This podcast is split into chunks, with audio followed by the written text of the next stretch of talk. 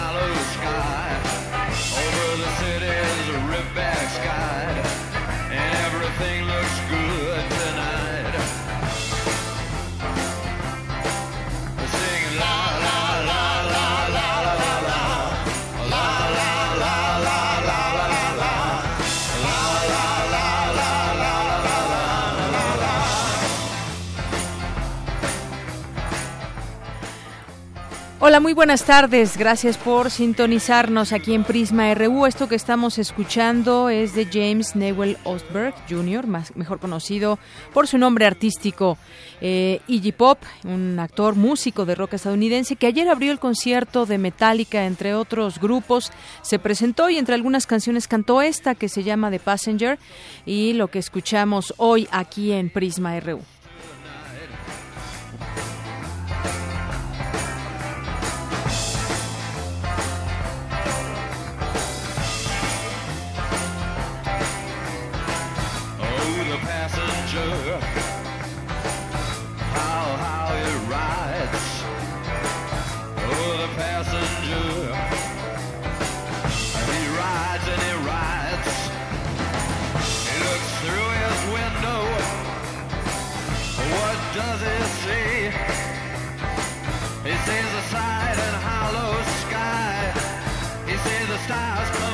Que se llevó la ovación del público y bueno, pues más adelante ya estuvo Metallica que reunió a miles de personas ayer en el Foro Sol, que entre sus primeros entre sus primeras canciones estuvieron Hardwired promocionando su último disco que presentó o que dio a conocer el año pasado. Así que esto es lo que mucha gente, alrededor de cuántas, unas 50 mil personas vivieron ayer ahí en el Foro Sol. Y bueno, nosotros vamos a presentarle parte de lo que tenemos hoy para ustedes en Prisma RU. Hoy estaremos platicando con Raúl Olmos, periodista, reportero, investigador de Mexicanos contra la Corrupción y la Impunidad, por el tema de Odebrecht, su conexión con Felipe Calderón en los tiempos del gobierno de Felipe Calderón. Ya le contaremos de qué se trata. También platicaremos sobre la noche estelar con la maestra Edna Galindo, coordinadora académica de este evento que organiza la Universidad Autónoma de Morelos y la UNAM Campus Morelos. Ya también comentaremos, hoy es el día en que se puede ver esta noche estelar. Y también estaremos platicando con el doctor Miguel Carbonell, investigador del Instituto de Investigaciones Jurídicas de la UNAM, y que nos platicará sobre la nueva reforma laboral. Hay que recordar eh, que desaparecen todas estas eh, oficinas de conciliación arbitraje, pero pero desaparecen y qué figura entra eh, dentro de todo el tema laboral cuando alguien tenga un conflicto. Ya lo platicaremos con él, no hay que ver todo negativo, con él platicaremos cómo entender estos cambios que ya están, eh, que ya se llevan a cabo en nuestro país. Por supuesto tendremos la información internacional, cultura, deportes. Hoy es la sección de Arriba los de Abajo con nuestras compañeras Cindy Dulce. Esto y más le presentaremos hoy aquí en Prisma RU. Yo soy Deyanira Morán. Bienvenidos.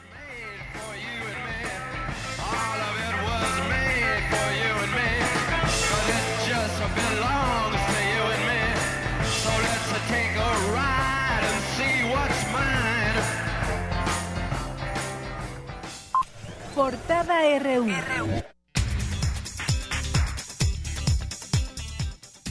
Hoy en nuestra portada universitaria le tenemos que el rector de la UNAM, Enrique Graue, aseguró que las instituciones de educación superior nacionales podrían enfrentar una situación de emergencia ante las eventuales deportaciones de conacionales de Estados Unidos. Lo que se nos viene es muy serio. Está decidido definitivamente a expulsar una gran cantidad de jóvenes. Y las estimaciones de este grupo que se llama, le dicen el DACA, son de 600 mil jóvenes de los cuales se estima que el 60% de ellos pueden ser mexicanos.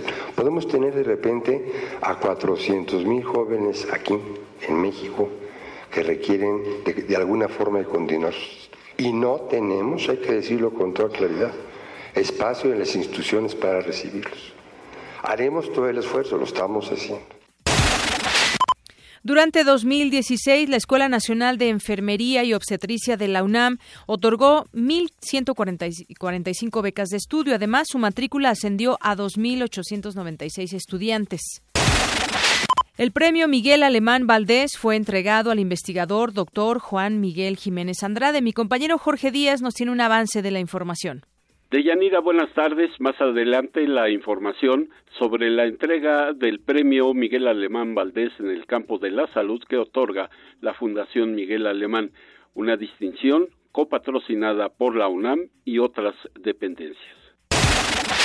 Gracias, Jorge. Y hoy en nuestra portada nacional de este día, jueves 2 de marzo, la Secretaría de Marina rechazó que personal naval esté involucrado en el asesinato de dos civiles y la desaparición de tres más en el puerto de Veracruz en enero pasado una historia terrible. Ya le daremos cuenta de lo que reportan hoy distintos medios, aunque la Secretaría de Marina lo niegue. Las, los, los familiares de estas personas asesinadas y desaparecidas, otras, otras tres, están eh, pues en pie de lucha en el sentido de que se haga justicia.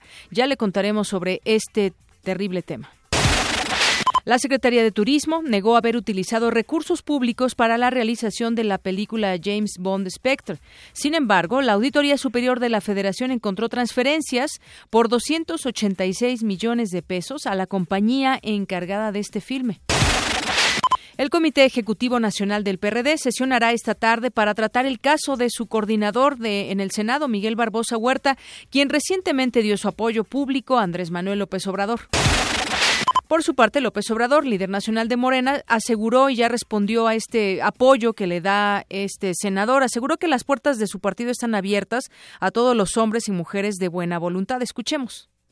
Bienvenidos todos los que quieren un cambio verdadero, mujeres y hombres de buena voluntad. Están abiertas las puertas de Morena. Solo nos reservamos el derecho de admisión para quienes eh, pertenecen a la mafia del poder. Eso sí no tienen eh, cabida en Morena, aunque no los odiamos.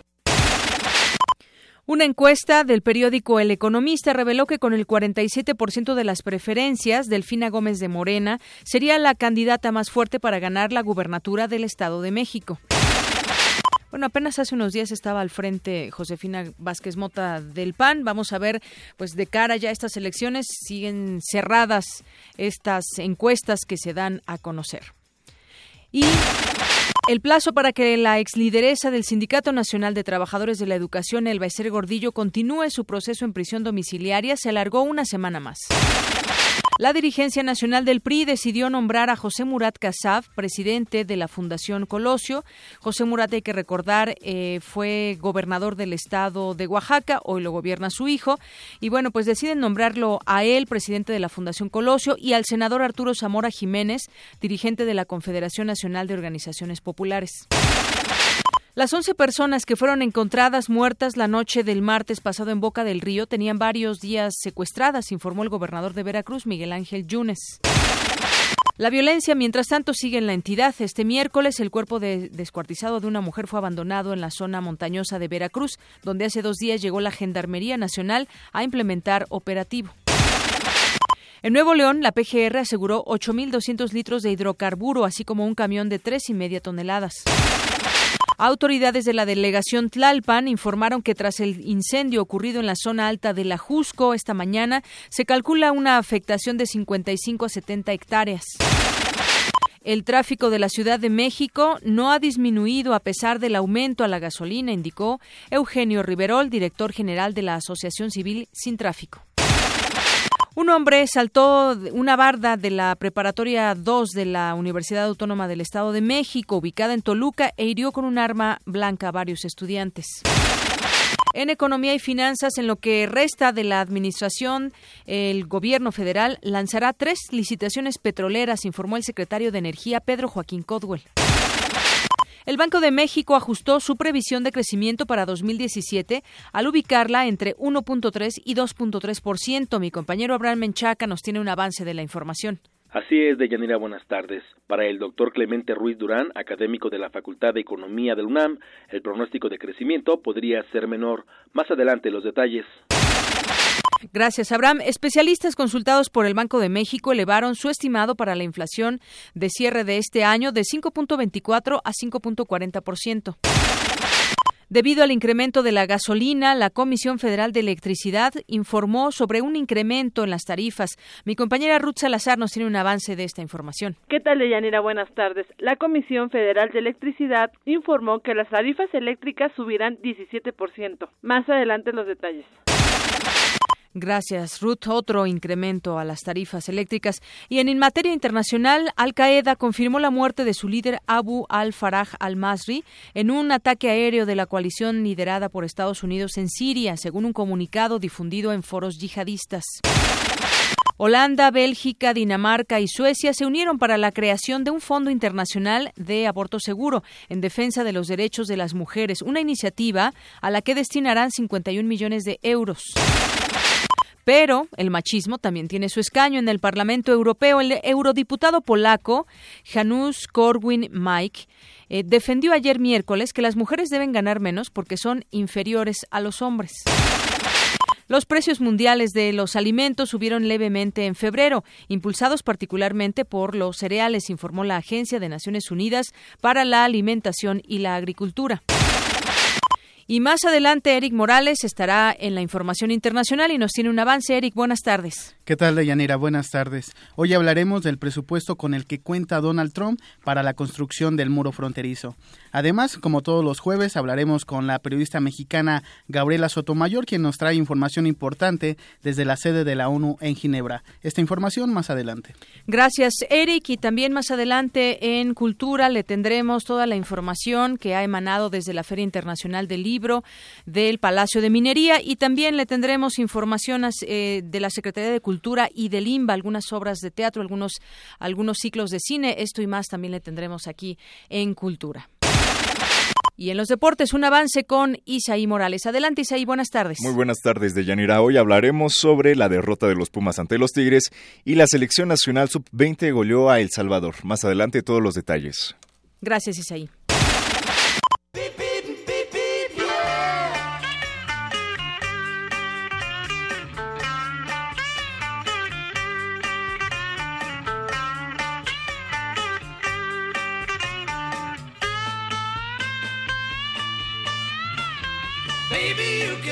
Y hoy nos enlazamos hasta la FES Iztacala con nuestro compañero Eduardo Méndez, jefe de comunicación de la FES Iztacala. ¿Qué tal, Eduardo? Buenas tardes, gusto en saludarte. El gusto es mío, doña Anía. Buenas tardes. Eh, les reporto al auditorio que el tráfico en los Iztacala es pesado, sin embargo, fluye constantemente. La avenida Mario Colín circula alrededor de los 14 kilómetros por hora hasta toparse con la vía Gustavo Vaz, en donde se agudiza la densidad vehicular y la circulación ronda los 10 kilómetros por hora. Por su parte, la avenida Sor Juana hoy no presenta alteraciones al tráfico y no ningún inconveniente.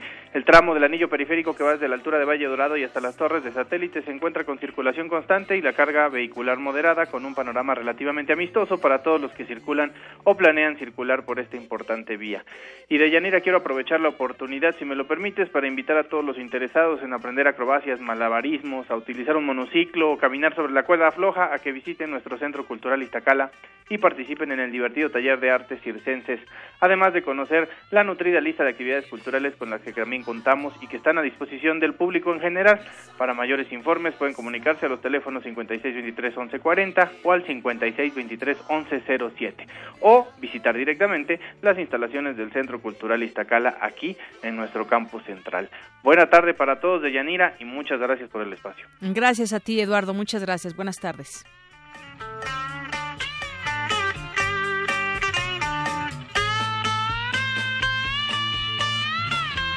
Baby, you can drive my car. Yes, I'm gonna be a star. Baby, you can drive my car. And baby, I love you.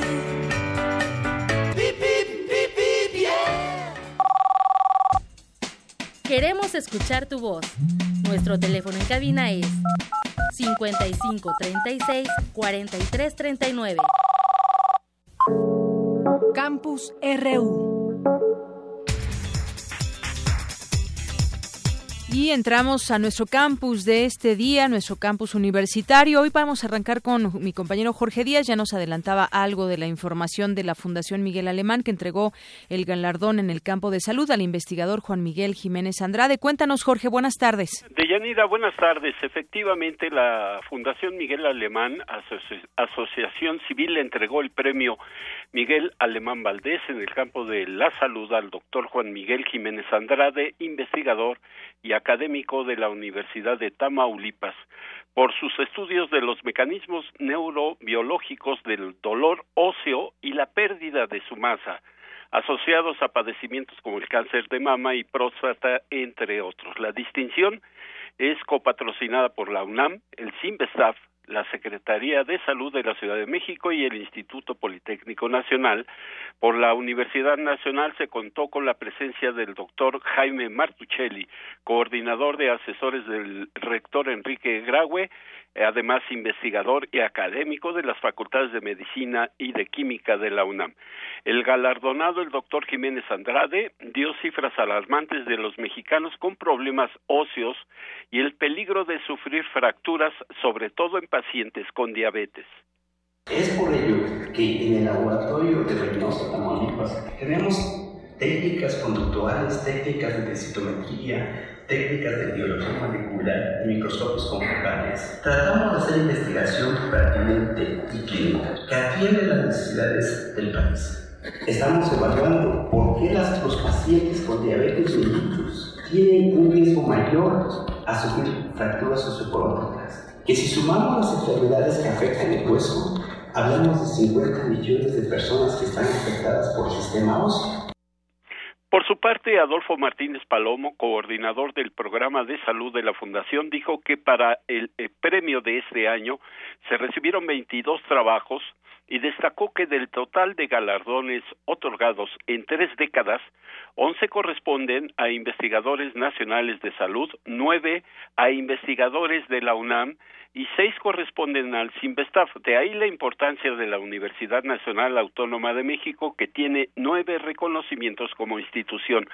Las estadísticas actuales de Yanira demuestran que más de 15 millones de personas en México son mayores de 50 años y que una de cada cuatro mujeres mayores de 65 años sufrirá una fractura osteoporósica situación alarmante si se considera que en el país hay contados investigadores que estudian la pérdida de la masa ósea. Ese es el reporte que yo tengo por el momento de Yanira. Muy bien, pues muchas gracias por la información, Jorge. Gracias a ti. Buenas tardes. Y luego nos vamos con mi compañero Abraham Menchaca, porque una vez más el Banco Central rebajó su expectativa de crecimiento económico y actualizó su tabla de riesgos para el país. Cuéntanos, Abraham, buenas tardes. Así es, Deyanira, buenas tardes. El Banco de México bajó su expectativa de crecimiento del Producto Interno Bruto para 2017 a un rango de entre 1.7 y 2.5%. Anteriormente, se tenía previsto un crecimiento que oscilaría entre 2 y 3%. El gobernador del Banco Central, Agustín Cartens, explicó así las razones del ajuste. Y sobre todo por la incertidumbre que se ha creado alrededor de el desempeño de la economía mexicana, tomando en cuenta la incertidumbre sobre la relación bilateral con Estados Unidos. La Junta ha considerado oportuno y necesario revisar eh, a la baja del país para el año en curso y para el año entrante. De Yanira, para el doctor Clemente Ruiz Durán, académico de la Facultad de Economía del UNAM, el pronóstico de crecimiento podría ser menor.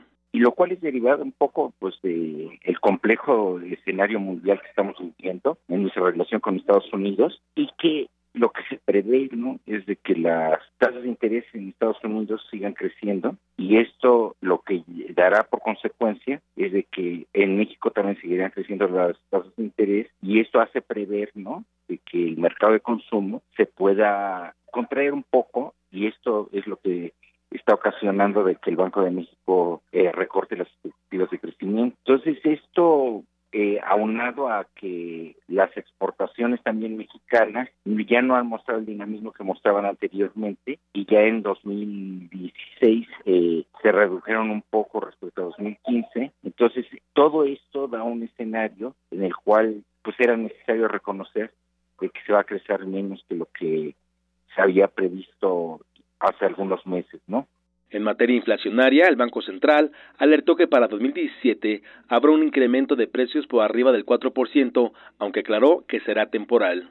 La volatilidad del tipo de cambio impactó los costos de las empresas de forma importante. Esto ha llevado a que, junto con el incremento en el costo del dinero, pues las expectativas de inflación también se estén colocando pues entre 4 y 5% para este año y, y de igual forma, ¿no? Se espera de que para 2018 esta tendencia se siga, entonces estamos en un escenario sumamente complicado, menor crecimiento y mayor inflación, pues obviamente de que el bienestar de las familias mexicanas eh, se está viendo en graves problemas, ¿no? Bajo la perspectiva de que es menos crecimiento, menos empleo menos empleo con también con deterioro en el poder de compra de las familias. El Banco de México advirtió que frente a los retos domésticos y externos es probable que las agencias internacionales reduzcan la calificación crediticia del país en los próximos meses. De era la información que tengo. Buenas tardes. Gracias, Abraham Menchaca. Muy buenas tardes. Pues ahí está información, pero también, y por si fuera poco que la expectativa de crecimiento será menor, las tarifas eléctricas tendrán un nuevo aumento. Ruth Salazar nos tiene la información. Adelante, Ruth. ¿Qué tal, Leyanira? Buenas tardes. La Comisión Federal de Electricidad anunció un incremento a las tarifas industriales de entre 13.3 y 17.2% para el mes de marzo, el aumento más alto reportado en los últimos meses. Para los comercios, las tarifas aumentaron entre 8 y 12%, y para los usuarios domésticos de alto consumo, el incremento fue de 8%. La empresa productiva del Estado justificó tales aumentos por el incremento de precios de los combustibles, que utiliza para generar electricidad durante el mes de febrero, como el gas natural, que es uno de los componentes que más utiliza y además en su mayoría es de importación. El maestro Román Moreno Soto de la Facultad de Estudios Superiores Aragón de la UNAM dijo que el aumento de las tarifas incrementará los costos de producción del sector industrial. Efectos que tienen estos incrementos eh, en las tarifas no ayudan en nada al sector industrial porque aumentan sus costos de producción. Los incrementos eh, para el sector industrial fueron del 92% eh, comparado con los del año pasado. Eso es un, un incremento bastante significativo que seguramente la, la industria va a tener que, que generar un mecanismo de, de, de, traslado de ese incremento en el costo que seguramente será el incremento en, en los precios que ellos establecen. El especialista dijo que el impacto se verá reflejado en los precios y afectará directamente a los consumidores finales. El impacto de la tarifa eléctrica a los costos manufactureros en particular es un costo bastante significativo. En el caso de la industria metalúrgica es mucho, muy importante el precio de la electricidad. Entonces esto seguramente significará una recomposición de los precios hacia los consumidores finales, sobre todo de los bienes y servicios que se producen en tanto en el sector manufacturero como en los bienes de la industria metalúrgica. Entonces, eh, considerando que, estos, la producción que hacen estos sectores no solamente es de, hacia el consumidor final, sino que también generan ellos mismos insumos para otro tipo de, sectores como demanda intermedia, pues seguramente esto generará otra escalada en cuanto a esos incrementos en, en, en los precios que se han venido manifestando de manera abrupta en los últimos meses en la economía mexicana. Según los analistas de la Comisión Federal de Electricidad, el impacto de estos aumentos del precio de los energéticos se tradujo en un incremento de 94.6% en el índice de costos de los combustibles utilizados para generar energía eléctrica de febrero de 2016 respecto a febrero de 2017. Hasta aquí la información de Yanira. Buenas tardes. Gracias Ruth, muy buenas tardes y gracias por seguirnos escuchando a todas las personas que en ese momento nos sintonizan. Vamos a, a platicar de algunos temas nacionales.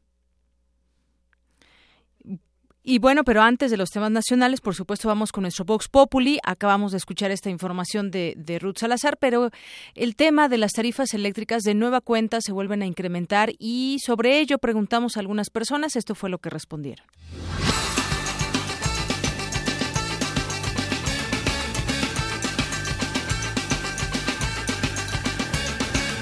¿Ves? Algo tonto, o sea, ya nada más están viendo la manera de robar al pueblo porque han subido las tarifas del metro, del gas, la luz, pues, supuestamente para mejorar, cuando en realidad ya nada más es como un pretexto para sacar más dinero.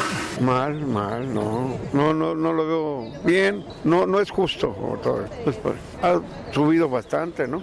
Ahorita está reflejándose en el bolsillo, que ya no le alcanza a uno. Apenas si no alcanza para el transporte. Y un, ¿qué? Un cuartito, ¿qué le diré? De frijoles y de tortillas.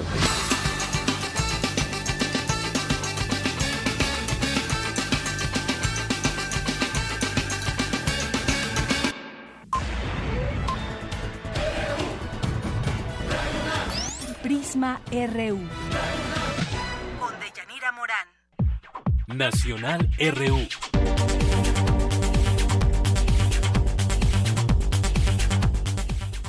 Continuamos y eh, estaremos platicando sobre este tema, ya le decíamos en el avance, la conexión Odebrecht Los Pinos en tiempos del, del presidente Felipe Calderón. Eh, vamos a platicar de este tema en la línea telefónica. Ya tengo al periodista, reportero Raúl Olmos, investigador de Mexicanos contra la Corrupción y la Impunidad. Me da mucho gusto saludarte, Raúl. Buenas tardes. Buenas tardes, Yanira, y buenas tardes a tu auditorio. Bueno, yo quisiera que nos platiques a- al auditorio que te está escuchando sobre esta conexión. Hemos platicado aquí en este espacio de el tema de la corrupción a través de esta empresa Odebrecht y todos, eh, digamos, aquellos sobornos de los cuales ha hablado y hasta dónde llegan estas eh, conexiones que hoy, pues también se revela este tema de eh, la conexión Odebrecht en los tiempos eh, de Felipe Calderón allá en Los Pinos. Cuéntanos, eh, introdúcenos a esta investigación que están llevando ustedes a, ca- a cabo y que revela algunos datos interesantes que es sin duda importante saber en el contexto nacional. Sí, mira, eh, el hallazgo que, pues, el principal hallazgo que hoy publicamos es que el nombre eh, de, eh, o la referencia de la presidencia de la República en tiempos de Calderón eh, ya aparece en un documento del expediente que se sigue en Brasil, en el llamado Gran Caso Lavallato, eh, que es el asunto, el macro asunto de corrupción o la gran investigación de corru- sobre corrupción eh, que se sigue en Brasil y que ha se ha extendido a por lo menos 12 países de América Latina y de África. Eh, esta mención que se hace sobre la presidencia de la República en tiempos de Calderón eh, está integrada en el expediente que se sigue al expresidente Lula en Brasil por posible tráfico de influencias eh, eh, del expresidente a favor de Odebrecht. Te platico rápidamente Sí. la referencia del correo. Es, se trata de un documento que eh, la Fiscalía de Brasil logró recuperar eh, de ex ejecutivos de Odebrecht. Es un correo electrónico que uno de los ejecutivos actualmente procesado por corrupción le envía a otro ejecutivo de Odebrecht, también procesado, donde le pide eh, que se trate de gestionar una reunión de Felipe Calderón con Lula en febrero de 2010. Esta reunión finalmente se lleva a cabo y para el juez Sergio Moro, que es el que lleva la causa en Brasil, este correo electrónico representa una prueba de que Lula en algún momento estuvo operando eh, a favor de Odebrecht y toca de forma eh, paralela a la presidencia de la República en tiempos de Calderón. Esto además de que hemos logrado documentar que eh, hubo una serie de reuniones en, el, en la gestión del, del anterior presidente, una de ellas realizada en octubre de 2011 en la residencia oficial de Los Pinos, donde Felipe Calderón recibió a Marcelo Odebrecht, que aquel, en aquel entonces presidente de esta gran transnacional, y a parte del, del Consejo de Administración de su filial eh, petroquímica. Así es. Y en este sentido, lo que se podría también estar revelando es un posible tráfico de influencias eh, emanado en esto, en esos tiempos. Ya nos explicas un poco, pues, lo que el expresidente en su momento pidió, incluso que se investigue el papel que- jugó Odebrecht en México durante su gobierno, y dijo ya también que, que las reuniones con los ejecutivos del consorcio fueron parte de la agenda habitual de los Pinos, que tienen con inversionistas extranjeros sin que ello implicara compromisos indebidos. Así es. Él, eh, antes de publicar el, el reportaje, consultamos al expresidente, eh, le enviamos un amplio cuestionario, le, primero le solicitamos una eh, entrevista personal, no accedió, y lo que terminó fue accediendo a, un, a responder un cuestionario. En este cuestionario él se deslinda, eh, pero no desmiente nada de lo que publicamos. Efectivamente dice que se rea- realizó la reunión con Marcelo de en Los Pinos, que hubo una reunión previa con uno de los altos directivos de Odebrecht, esta reunión fue en Suiza, de que eh, eh, también se dio este encuentro eh, con Lula en febrero, que es el que hace referencia en el correo electrónico, pero él precisa que este tipo de reuniones eh, no se no se llegó a algo indebido, que fueron reuniones naturales que se dan con, con potenciales inversionistas que llegan al país. Así es. Él, una- digamos, se deslinda del asunto. Como nos platicabas, una de las, digamos, evidencias que involucra a México es este correo electrónico entre dos ejecutivos de ese consorcio, eh, co- con, con el de esta reunión que habla entre Calderón y, y Lula. En este sentido, pues él ya da su respuesta, como tú bien explicas, eh, en, en esta investigación, pues también le dieron voz, no aceptó la entrevista eh, cara a cara, digamos, pero le mandaron este cuestionario. Eso es lo que responde, sin embargo, pues eh, ante qué ante qué estamos, qué es lo que seguiría en este en este tema. Mira, hay un documento adicional que también me parece eh, clave. Eh, es una confesión que hizo un ex eh, funcionario de Petrobras, un ex funcionario que trabajó 35 años en Petrobras, y este funcionario eh, se acogió a la figura que en Brasil se le llama delación premiada. Delación premiada quiere decir que a cambio de confesar todo lo que sabe, se le reduce la pena. Entonces, en su confesión, él lo que dice es que eh, recibió sobornos por 7 millones de dólares de parte de Odebrecht para, a través de Petrobras, eh, gestionar una serie de obras o eh, proporcionar información confidencial a la constructora brasileña. Y entre las obras que dice él, que confiesa que eh, intervino como gestor, está una obra que se ejecutó en México. Esto es una, es una evidencia adicional integrada al expediente de Brasil que muestra que los sobornos fluyeron efectivamente en México y de que hubo obras eh, ejecutadas eh, con la intervención de personas involucradas directamente en el cobro de sobornos. Así es, ¿te refieres al proyecto de etileno 21? Eh, todo apunta a que esta confesión que hace este señor se refiere al proyecto Etileno 21 porque eh, él llama a comparecer como testigo al que en ese entonces era el director de construcción de Etileno 21. Eh, no tendría ninguna razón de llamar eh, a comparecer al, al funcionario si él no tuviera algún vínculo con esta obra. Entonces todo apunta a que efectivamente se trata de la obra Etileno 21 que se ejecutó en Veracruz y que representó la mayor inversión que hasta el momento ha ejecutado eh, Odebrecht en México. Raúl Olmos, estamos entonces ante un expediente abierto aún. Eh, sí, es un expediente que apenas se, se está eh, en curso.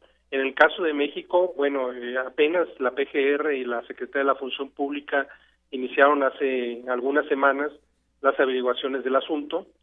Eh, y en Brasil eh, está en curso apenas por revelarse gran parte de los nombres de los personajes que están involucrados, al igual que en Estados Unidos, donde se sigue un juicio eh, donde funcionarios o ejecutivos de Odebrecht reconocieron eh, ante una corte de Estados Unidos haber pagado 10.5 millones de dólares en sobornos en México. Los nombres de los pues, de los funcionarios o, o, o personas involucradas en este cobro de sobornos se podrán conocer a finales de este mes o principios de abril, que es cuando se hará público eh, gran parte del expediente. Así es, hace, hace también unas semanas el procurador estuvo justamente allá en Brasil y estarían por conocerse también más nombres que darían eh, oportunidad de alguna manera eh, quizás de conocer más de esta historia de nexos de Odebrecht. Eh, sí, este, eh, digamos que la Procuraduría apenas está en proceso de sumarse a esta investigación. Eh, a partir de esta reunión ya hubo un intercambio directo con la Fiscalía eh, de Brasil, eh, pero aquí la mala noticia un poco para nosotros es que eh, parece que ellos eh, están dando un plazo de por lo menos seis meses para dar a conocer avances, lo cual resulta contrastante con otros países donde eh, van muy avanzadas las investigaciones y donde ya hay incluso responsables eh, procesados por, por el cobro de sobornos. Déjame te comento, hoy publicamos una investigación conjunta con una organización que se llama Convoca en Perú, y ellos hicieron una plataforma que se llama Plataforma Lavallato en América Latina, y eh, en un mapa que realizaron sobre eh, todos los países involucrados, vienen los nombres de cada uno de los responsables por país. Tristemente, en México fue uno de los únicos casos donde tuvo que aparecer el mapa vacío, porque aquí no hay responsables. Aquí apenas la investigación se está iniciando y tardaremos tiempo en conocer quiénes son los responsables. Así es, Raúl. Eh, desafortunadamente no hay nombres que aparezcan en el caso de México.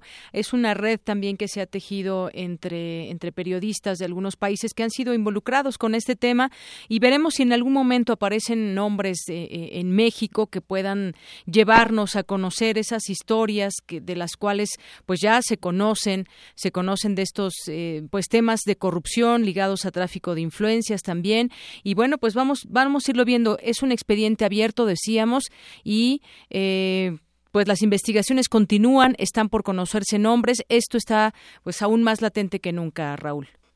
Así es, yo creo que vienen este, meses intensos, donde al igual que ha ocurrido en otros países, eh, que ya ha habido una sacudida política, donde están involucrados funcionarios o incluso expresidentes, como en el caso de Perú, donde dos expresidentes, Alejandro Toledo y Ollanta Humala, están señalados directamente por sobornos.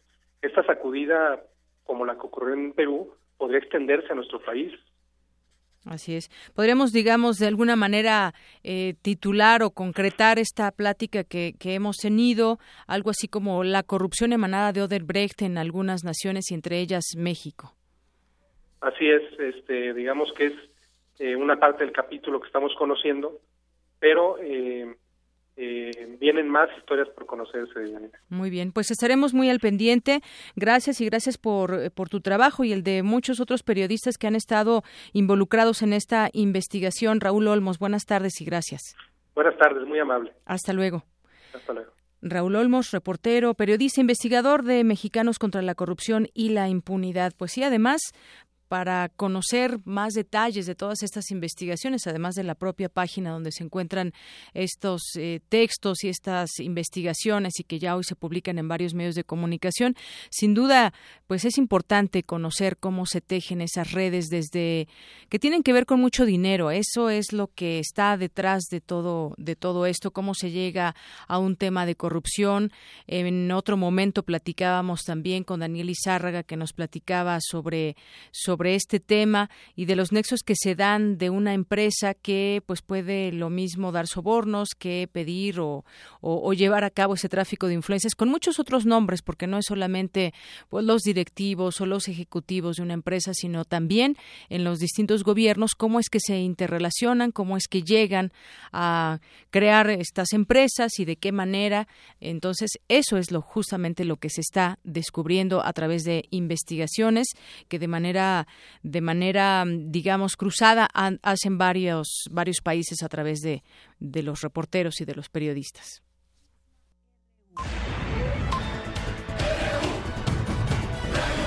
Un programa con visión universitaria para el mundo.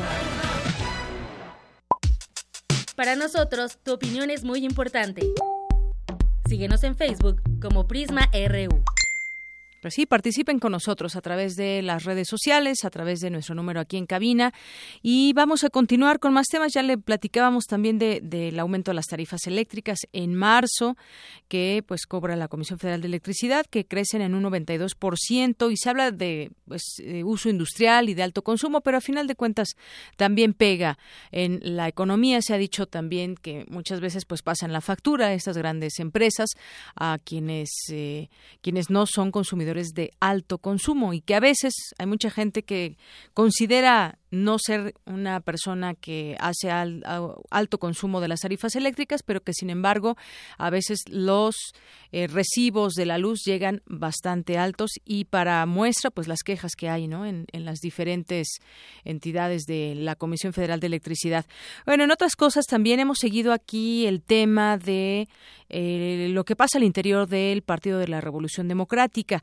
Hoy el Universal y tomó algunas opiniones de algunos de los expertos que, que entrevistan porque coinciden en señalar que el futuro del PRD no es muy promisorio, según analistas políticos que ven en los diversos escenarios electorales un sol azteca disminuido, minoritario y que solo peleará un cuarto lugar con los partidos políticos nacionales en las elecciones de 2018. Por ejemplo, para el profesor del Centro de Investigaciones y Estudios Superiores en Antropología Social, Alberto Asif, Asís Nasif, calificó esta situación como una crisis que se ha agudizado al interior del solo azteca y dice Morena poco a poco ha ido vaciando al PRD que tiene una crisis que se ha agudizado. El doctor en ciencia política por el Tecnológico de Monterrey, Gustavo López Montiel, coincidió en que el PRD pierde capacidad electoral frente a Morena, con quien adelantó disputará el cuarto lugar en las elecciones presidenciales. En ese sentido, Víctor Manuel Alarcón Holguín, investigador de procesos políticos de la Universidad Autónoma Metropolitana, afirmó que lo que el partido vive es una serie de definiciones de sus militantes y no es en especial de un solo partido político, sino de otros institutos en lo que se buscan espacios para competir en las próximas elecciones y adelantó que en 2018 el PRD podría obtener entre 5 y 7% de la votación y pelear el cuarto lugar nacional. No es una crisis, sino procesos de ajuste naturales en todos los partidos, que todos los partidos tienen, opina también este analista. Bueno, ¿y usted qué opina? Yo creo que poco a poco este partido se ha ido desdibujando del mapa, pero incluso hoy ya alza la mano uno de sus integrantes, que es Silvano Aureoles, actual gobernador del estado de Michoacán, donde dice que pues él también tiene intenciones de y ser el candidato a la presidencia de la República. Él es del PRD, hay que recordarlo, y dijo que el país necesita urgentemente cambios de fondo. Hace un llamado a construir un gran frente que permita realmente construir la plataforma, el proyecto que lleve a México a otro sendero, y ahí debe estar el PRD, dice, jugando un papel muy importante en la determinación del futuro de México. Pues habrá que ver también pues en qué condiciones deja Michoacán, que tampoco ha estado en pues, sobre todo en el tema de seguridad, no puede echar campanas al vuelo Silvano Aureoles, pero bueno, ya por lo pronto alza la mano para el 2018. Y también las remesas alcanzan récord en enero 2000 2.055 millones de dólares. El ingreso de divisas por remesas alcanzó en enero pasado un nuevo máximo histórico para un primer mes del año, en momentos en que creció la retórica antiinmigrante en Estados Unidos con la llegada de Donald Trump a la presidencia de Estados Unidos y eh, las remesas sumaron 2.055.22 millones de dólares en enero, cantidad que superó en 6.4% a las reportadas, eh, reportadas en el mismo mes, pero del año pasado. Esto lo informó el Banco Central. Así que las remesas alcanzan récord en enero con 2.055 millones de dólares.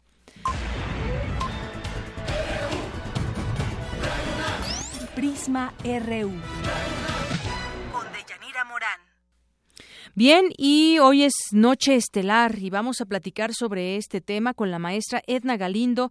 Ella es coordinadora académica de la Noche Estelar organizada por la Universidad Autónoma de Morelos y la UNAM Campus Morelos. ¿Qué tal, maestra? Bienvenida, buenas tardes. Hola, ¿qué tal? Muy buenas tardes. Gracias por el espacio.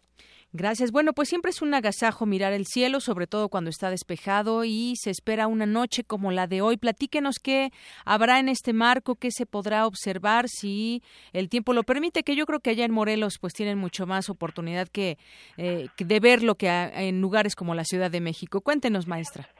Así es, eh, estamos súper contentos porque tenemos un cielo súper despejado, soleado, hay un clima maravilloso. Eh, estamos ya ahorita en pleno montaje. Eh, tenemos, vamos a ver 30 telescopios para observar, vamos a ver el sol, tenemos aproximadamente 13 telescopios con filtros solares. Eh, y después vamos a tener eh, 30 telescopios para ver objetos eh, ya cuando el cielo oscurezca, vamos a ver la luna, Venus, Marte y ojalá que el tiempo permita para poder ver eh, a, eh, ay, perdón, se metió aquí el ruido, Sí. eh, para poder ver a la nebulosa de Orión, Muy bien. Sirio y Antares. Eh, esos son los platos fuertes de la noche para la observación astronómica. Además de eso, tenemos cinco conferencias, eh, tenemos talleres para niños, para jóvenes, para no tan niños, dos planetarios, un planetario eh, que viene de Universum, telescopios que vienen de Universum, talleres del Instituto de Matemáticas, eh, y un planetario que es un poco más recreativo con una presentación en tres dimensiones. Muy bien, entonces observación astronómica con telescopios, hablan- habrá este planetario eh, móvil, conferencias, música, también habrá música, eh, maestra. Sí, efectivamente tenemos música, eh, tenemos el ensamble coral de la licenciatura en ciencias genómicas, tenemos un ensamble de cuerdas del Instituto de Biotecnología de la UNAM, todos ellos son estudiantes de licenciatura y de posgrado. Y además vamos a tener un grupo de rock a las ocho y media de la noche que se llama Never After Before. Eh, y pues esperemos que eso permita acá un ambiente de fiesta, porque es lo que es nuestra intención. Así es, ¿a, a partir de qué hora comienzan las actividades? Eh, estamos programados para empezar a las 5 de la tarde, todas las actividades. La primera conferencia empieza a las cinco y media de la, de la tarde con el arqueoastrónomo el doctor Jesús Galindo del Instituto de Investigaciones Estéticas de la UNAM. Eh, después a las siete y media tenemos al doctor Luis Mochán hablándonos sobre la luz, una viajera estelar.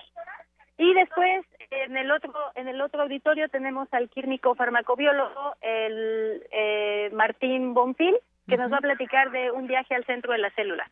Pues muy interesante porque además habrá estos telescopios que ya nos dice, eh, acondicionados con, con filtros solares y con un telescopio coronado. Se va a poder observar, además de lo que usted nos decía, la nebulosa de Orión, la luna diurna y nocturna. También eh, al ponerse el sol se podrá observar a Venus y Marte. Y una vez que oscurezca se verán las Pléyades, la nebulosa de Orión que nos decía, y la supergigante roja Be- eh, Betelgeuse. Es correcto, vamos a, a- esperemos que el cielo sea lo suficientemente propicio para poder ver a todos esos objetos. Sí. Muy bien, bueno, pues ahí está la invitación a partir de las 5 de la tarde. El sitio, díganos, recuérdenos, maestra. Claro que sí, estamos eh, ubicados en la explanada de la Torre de Rectoría de la Universidad del Estado de Morelos, eh, en el campus Chamilpa. Eh, es un lugar bastante grande, lo pueden identificar porque hay un edificio de ocho pisos y justo debajo de ese edificio es en donde nosotros vamos a estar.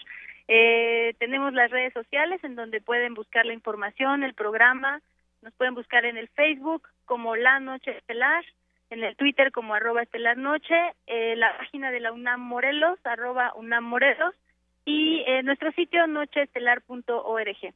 Muy bien, pues ahorita mismo también lo compartimos en nuestras redes sociales. Maestra, por lo pronto, muchas gracias por esta invitación que nos hace. Además, digo, si alguien se interesa que nos esté escu- escuchando en la Ciudad de México, pues está muy cerca, muy cerca el estado de Morelos, así que se pueden desplazar para allá, porque pues ya escucharon a la maestra todo lo que hay que ofrecer o lo que ofrece esta noche estelar allá en Morelos. Pues muchas gracias.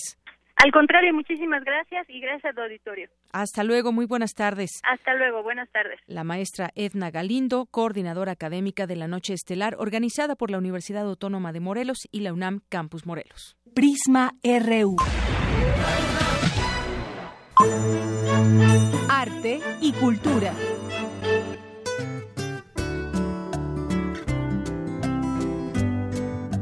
Bueno, y hoy le mandamos un saludo a Tamara Quirós, esperemos que ya mañana esté con nosotros, pero por lo pronto le tenemos información de la cultura. Hoy queremos hacerle una invitación porque el eh, investigador Sergio Ortiz encabezará la plática Manuel M. Ponce Revolucionario.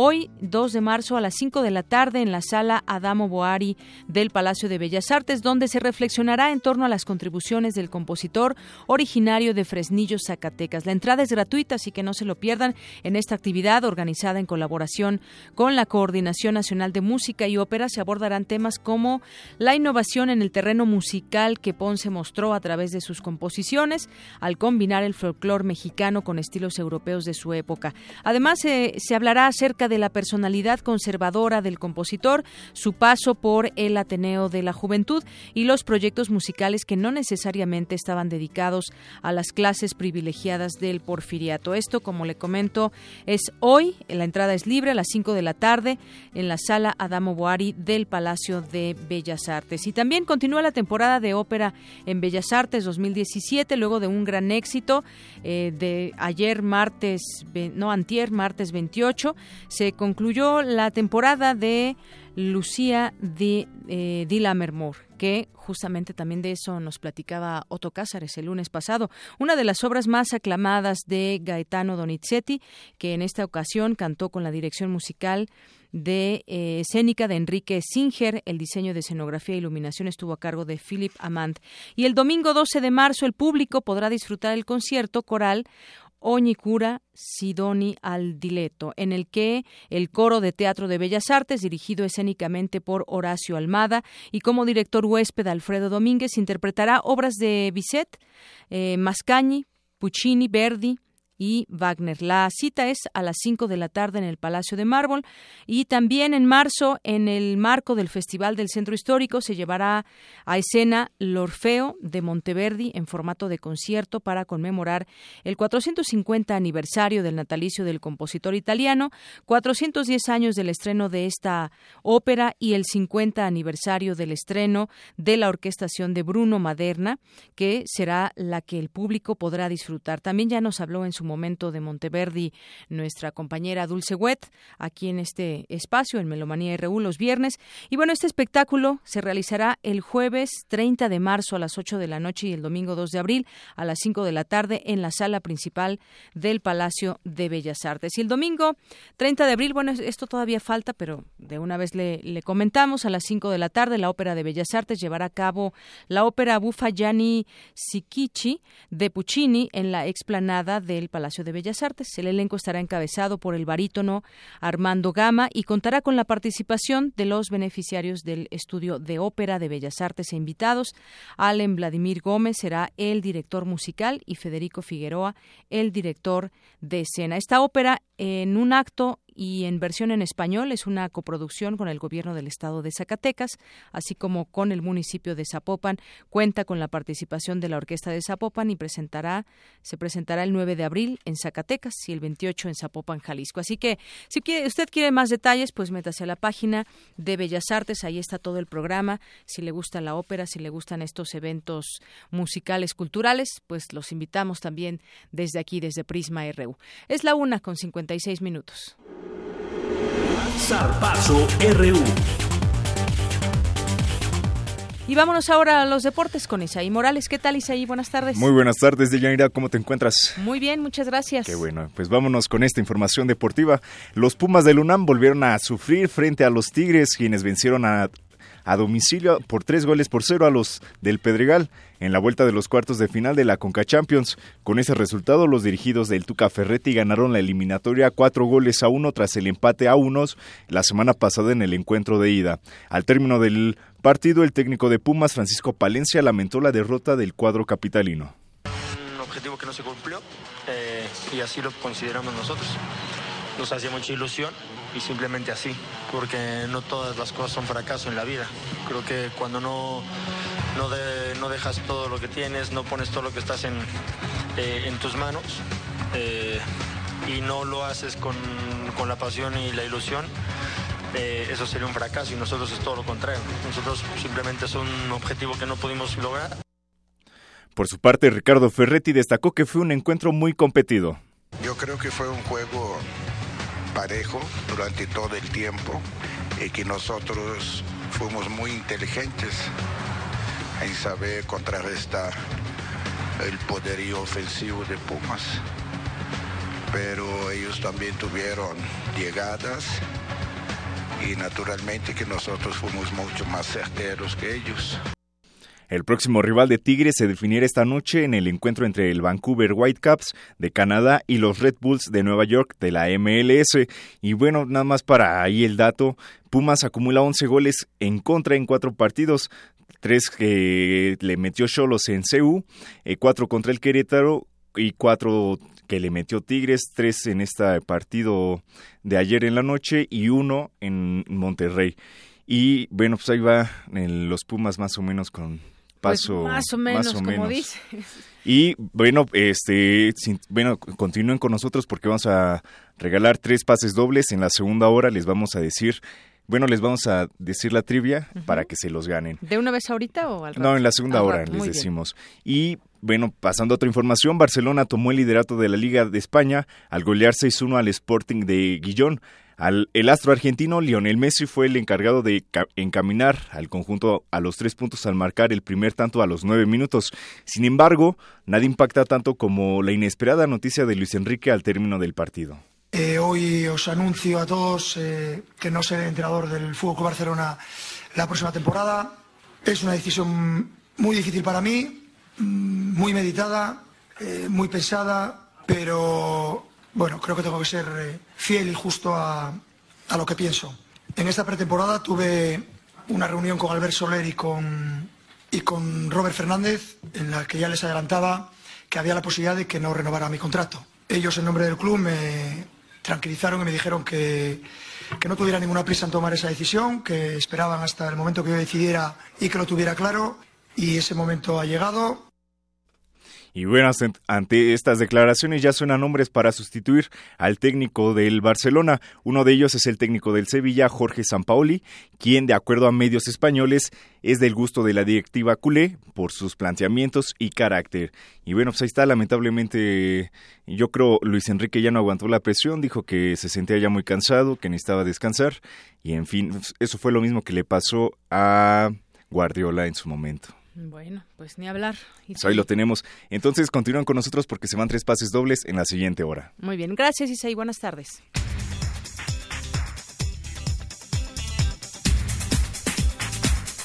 Y nos vamos ahora a la pri- al resumen de la primera hora de Prisma RU, son las dos en punto. Adelante, Ruth Salazar, buenas tardes. Hola, Deyanira, buenas tardes. Esta es la información. Hace unos minutos hablamos con Raúl Olmos, periodista de la ONG Mexicanos contra la Corrupción y la Impunidad, sobre la conexión entre el expresidente Felipe Calderón y la constructora brasileña Odebrecht. El principal hallazgo que hoy publicamos es que el nombre o la referencia a la presidencia de la República en tiempos de Calderón ya aparece en un documento del expediente que se sigue en Brasil, en el llamado Gran Caso Lavallato, que es el asunto, el macro asunto de corrupción o la gran investigación de corru- sobre corrupción que se sigue en Brasil y que ha extendido a por lo menos 12 países de América Latina y de África. Esta mención que se hace sobre la presidencia de la República en tiempos de Calderón eh, está integrada en el expediente que se sigue al expresidente Lula en Brasil por posible tráfico de influencias del expresidente a favor de Odebrecht. En otro tema, la maestra Etna Galindo, coordinadora académica de la Noche Estelar, nos habló sobre esta fantástica velada de observación astronómica, música, poesía, juegos y cuentos, que se llevará a cabo hoy a partir de las 5 de la tarde. Vamos a ver 30 telescopios para observar, vamos a ver el sol, tenemos aproximadamente 13 telescopios con filtros solares. Y después vamos a tener eh, 30 telescopios para ver objetos eh, ya cuando el cielo oscurezca, vamos a ver la luna, Venus, Marte. Y ojalá que el tiempo permita poder ver a la nebulosa de Orión y Antares. Además de eso tenemos cinco conferencias, eh, tenemos talleres para niños, para jóvenes, para no tan niños, dos planetarios, un planetario eh, que viene de Universum y un planetario que es un poco más recreativo con una presentación en tres dimensiones. Quédense con nosotros. En la segunda hora de Prisma RU hablaremos con el doctor Miguel Carbonell del Instituto de Investigaciones Jurídicas de la UNAM sobre la nueva reforma laboral. Hasta aquí el resumen de Yanira. Buenas tardes. Gracias, Ruth. Muy buenas tardes. Vamos a una pausa. Regresamos con más información aquí en Prisma RU. Queremos conocer tu opinión. Síguenos en Twitter como arroba PrismaRU. Prisma RU. Un programa con visión universitaria para el mundo. Como los pulpos, los escritores son más sabrosos en su tinta.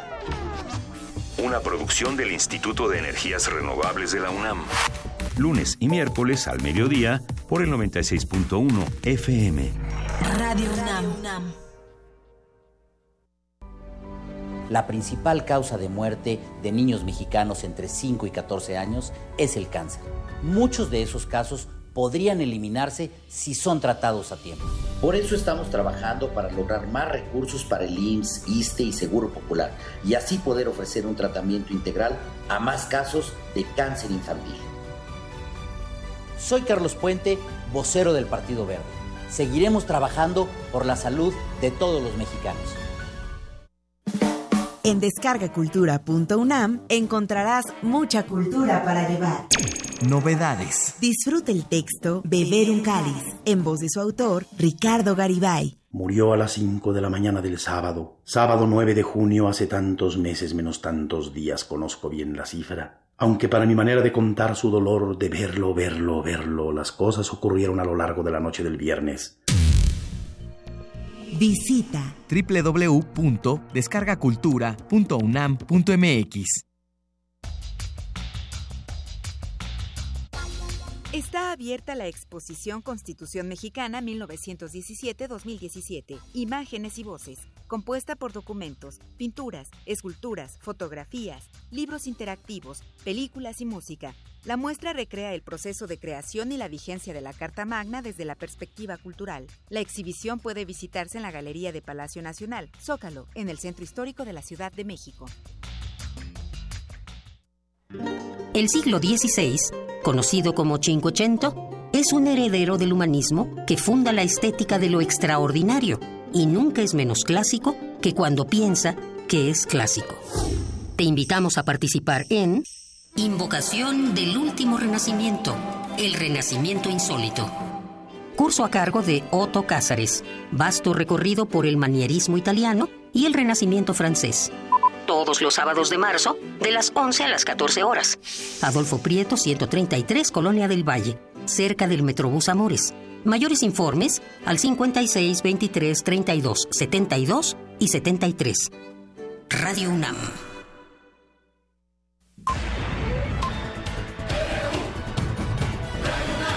Prisma RU. Con Deyanira Morán. Queremos escuchar tu voz. Nuestro teléfono en cabina es 55 36 43 39. Para nosotros, tu opinión es muy importante. Síguenos en Facebook como Prisma RU. Continuamos, son las 2 de la tarde con 6 minutos y bueno, muchas gracias a las personas que se están comunicando con nosotros, que nos dan eh, alguna opinión sobre los temas que platicamos. Así que pues mandamos saludos entre otras personas a Compa Marco Lagunas, eh, también por aquí nos manda, como siempre, algún saludo el Sarque Ike Tecuani, César Soto Bresfelder, Andrea González, Vanguardia Vieja. Eh, ¿Qué más? ¿Quién más nos escribe por aquí?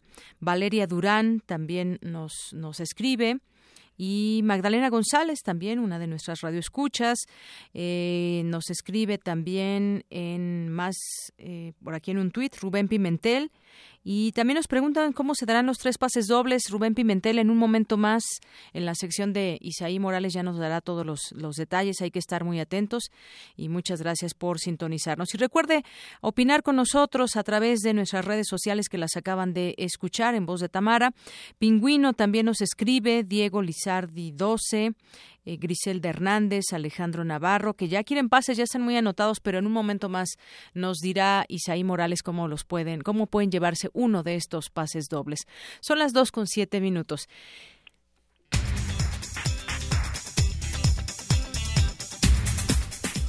Bien, nos vamos ahora con mi compañero Jorge Díaz. El Tratado de Libre Comercio de América del Norte no es la panacea, coinciden en señalar investigadores de la Facultad de Economía de la UNAM. Jorge, cuéntanos, buenas tardes. Así es, Deyanira, buenas tardes nuevamente. Bueno, pues el, el Telecán o Tratado de Libre Comercio con América del Norte, dicen los académicos de la Facultad de Economía de la UNAM, no es la panacea como el gobierno pretende hacerlo ver y debemos diversificar las exportaciones con otros países del mundo.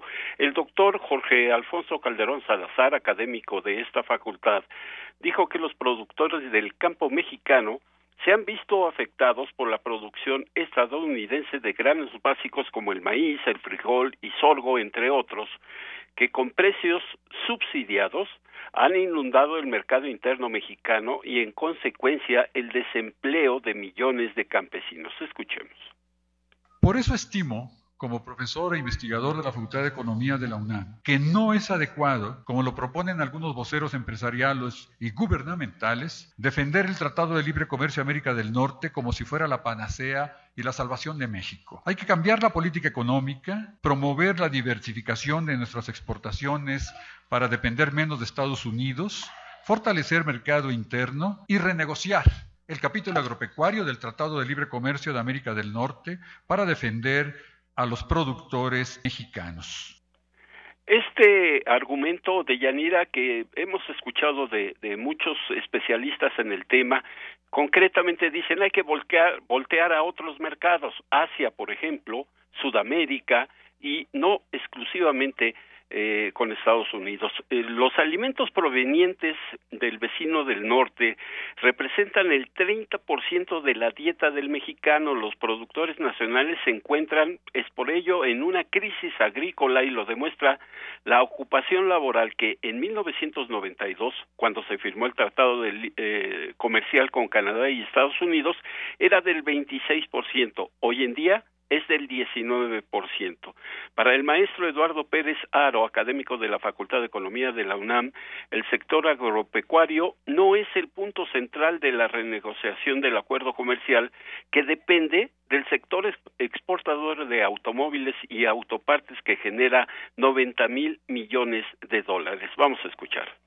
A ver, hagámonos dos preguntas. ¿El sector agropecuario está en el primer plano de la discusión del tratado? No. Entonces, ¿no corre riesgo? Sí. Sí, porque el sector alimentario puede ser utilizado como una palanca, como un arma de negociación. La geometría de la administración de esta mesa de negociaciones. Ahí donde nosotros no queramos ceder, nos van a doblar la manita por la vía de los alimentos para poder apretar.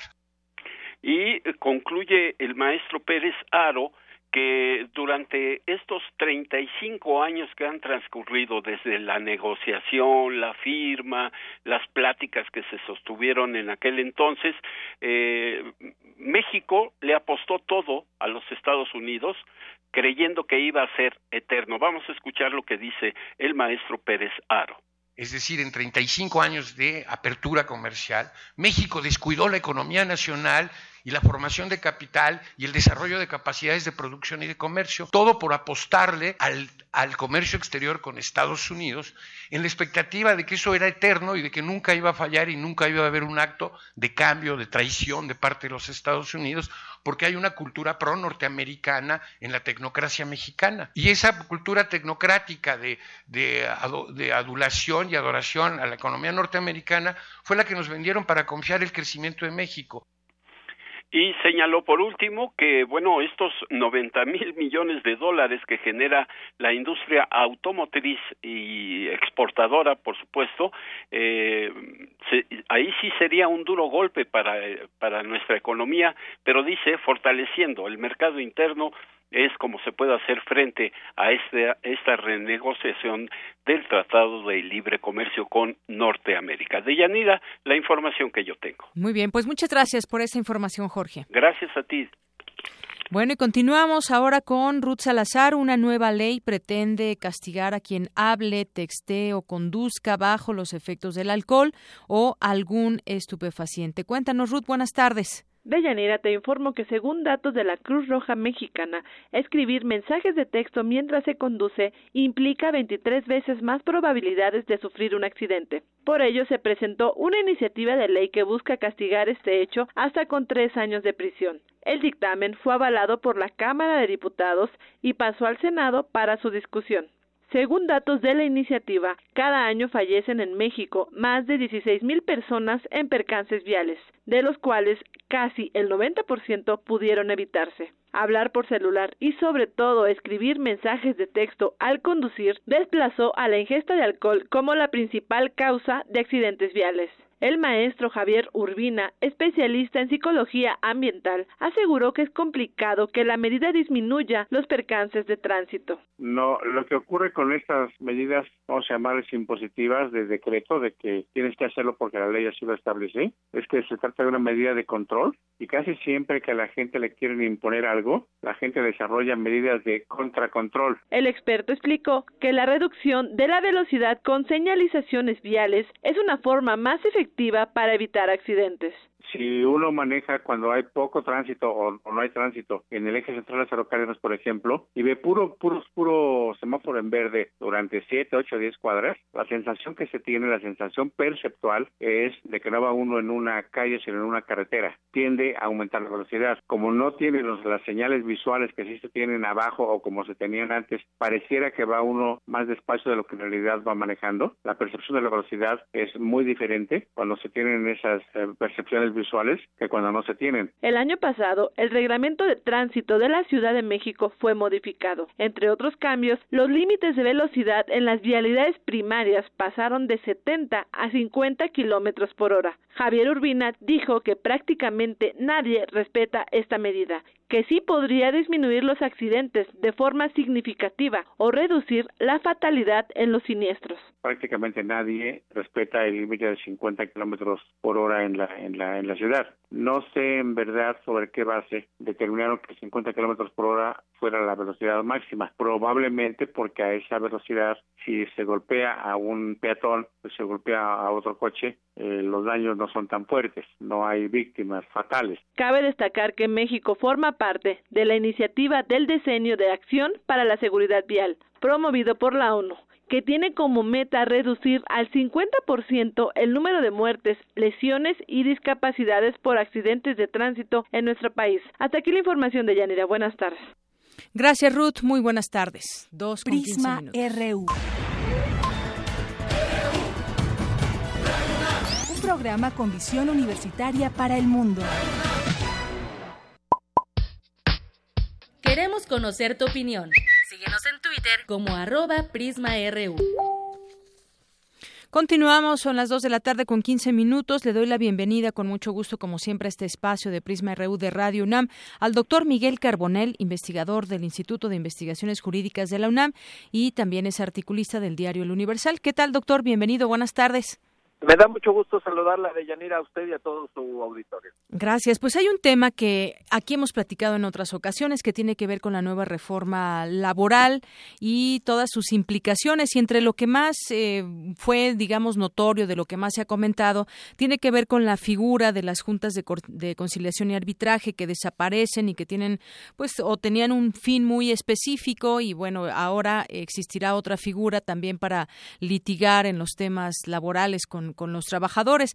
¿Cómo, eh, de primera instancia, me gustaría que nos dé un, análisis, un punto de vista sobre esta nueva reforma laboral? Pues mire, la reforma, en primer lugar, hay que señalar que eh, es una reforma a la Constitución.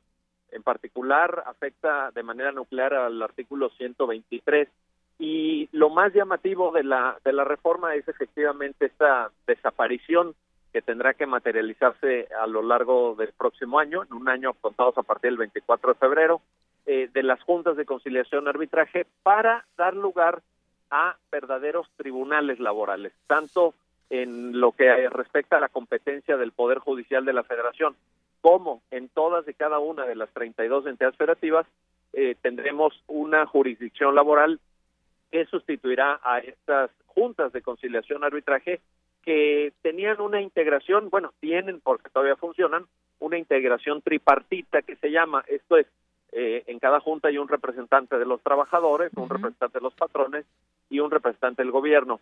Este modelo de Yanira pues no, no había venido dando los resultados óptimos, los resultados eh, esperables.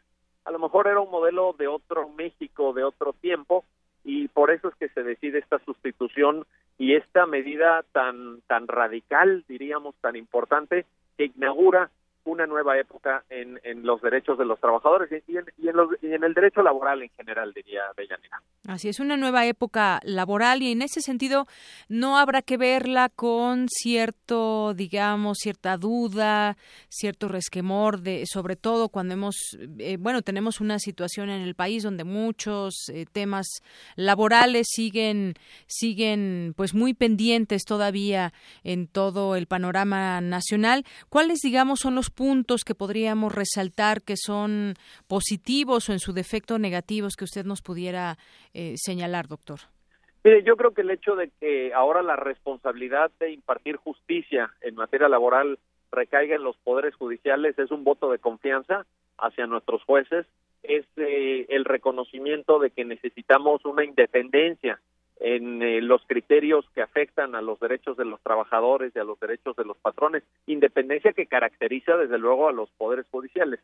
Eh, hay también por ahí en la reforma algo que se ha mencionado poco, pero eh, se establece que en, en varios temas sindicales, particularmente en nombramiento, renovación de dirigencias, se habrá de pedir la opinión de los trabajadores a través del voto libre y secreto. Es muy importante, Yanira, porque esta reforma abona, en el punto que estoy señalando, a, en la dirección de un sindicalismo más democrático. Fíjese que todos podemos poner ejemplos, no voy a mencionar ninguno concreto, pero los sindicatos en México a veces no cumplen con su función. Los sindicatos a veces, algunos de ellos por lo menos, sirven para enriquecer a sus líderes, líderes que además se eternizan en las dirigencias. Hay líderes que llevan décadas, muchos años, sumando varias décadas incluso como dirigentes, y, y, no tienen competencia interna, no hay debate interno, eh, eh, administran los fondos sindicales con gran eh, pues la arbitrariedad, incluso podemos decir.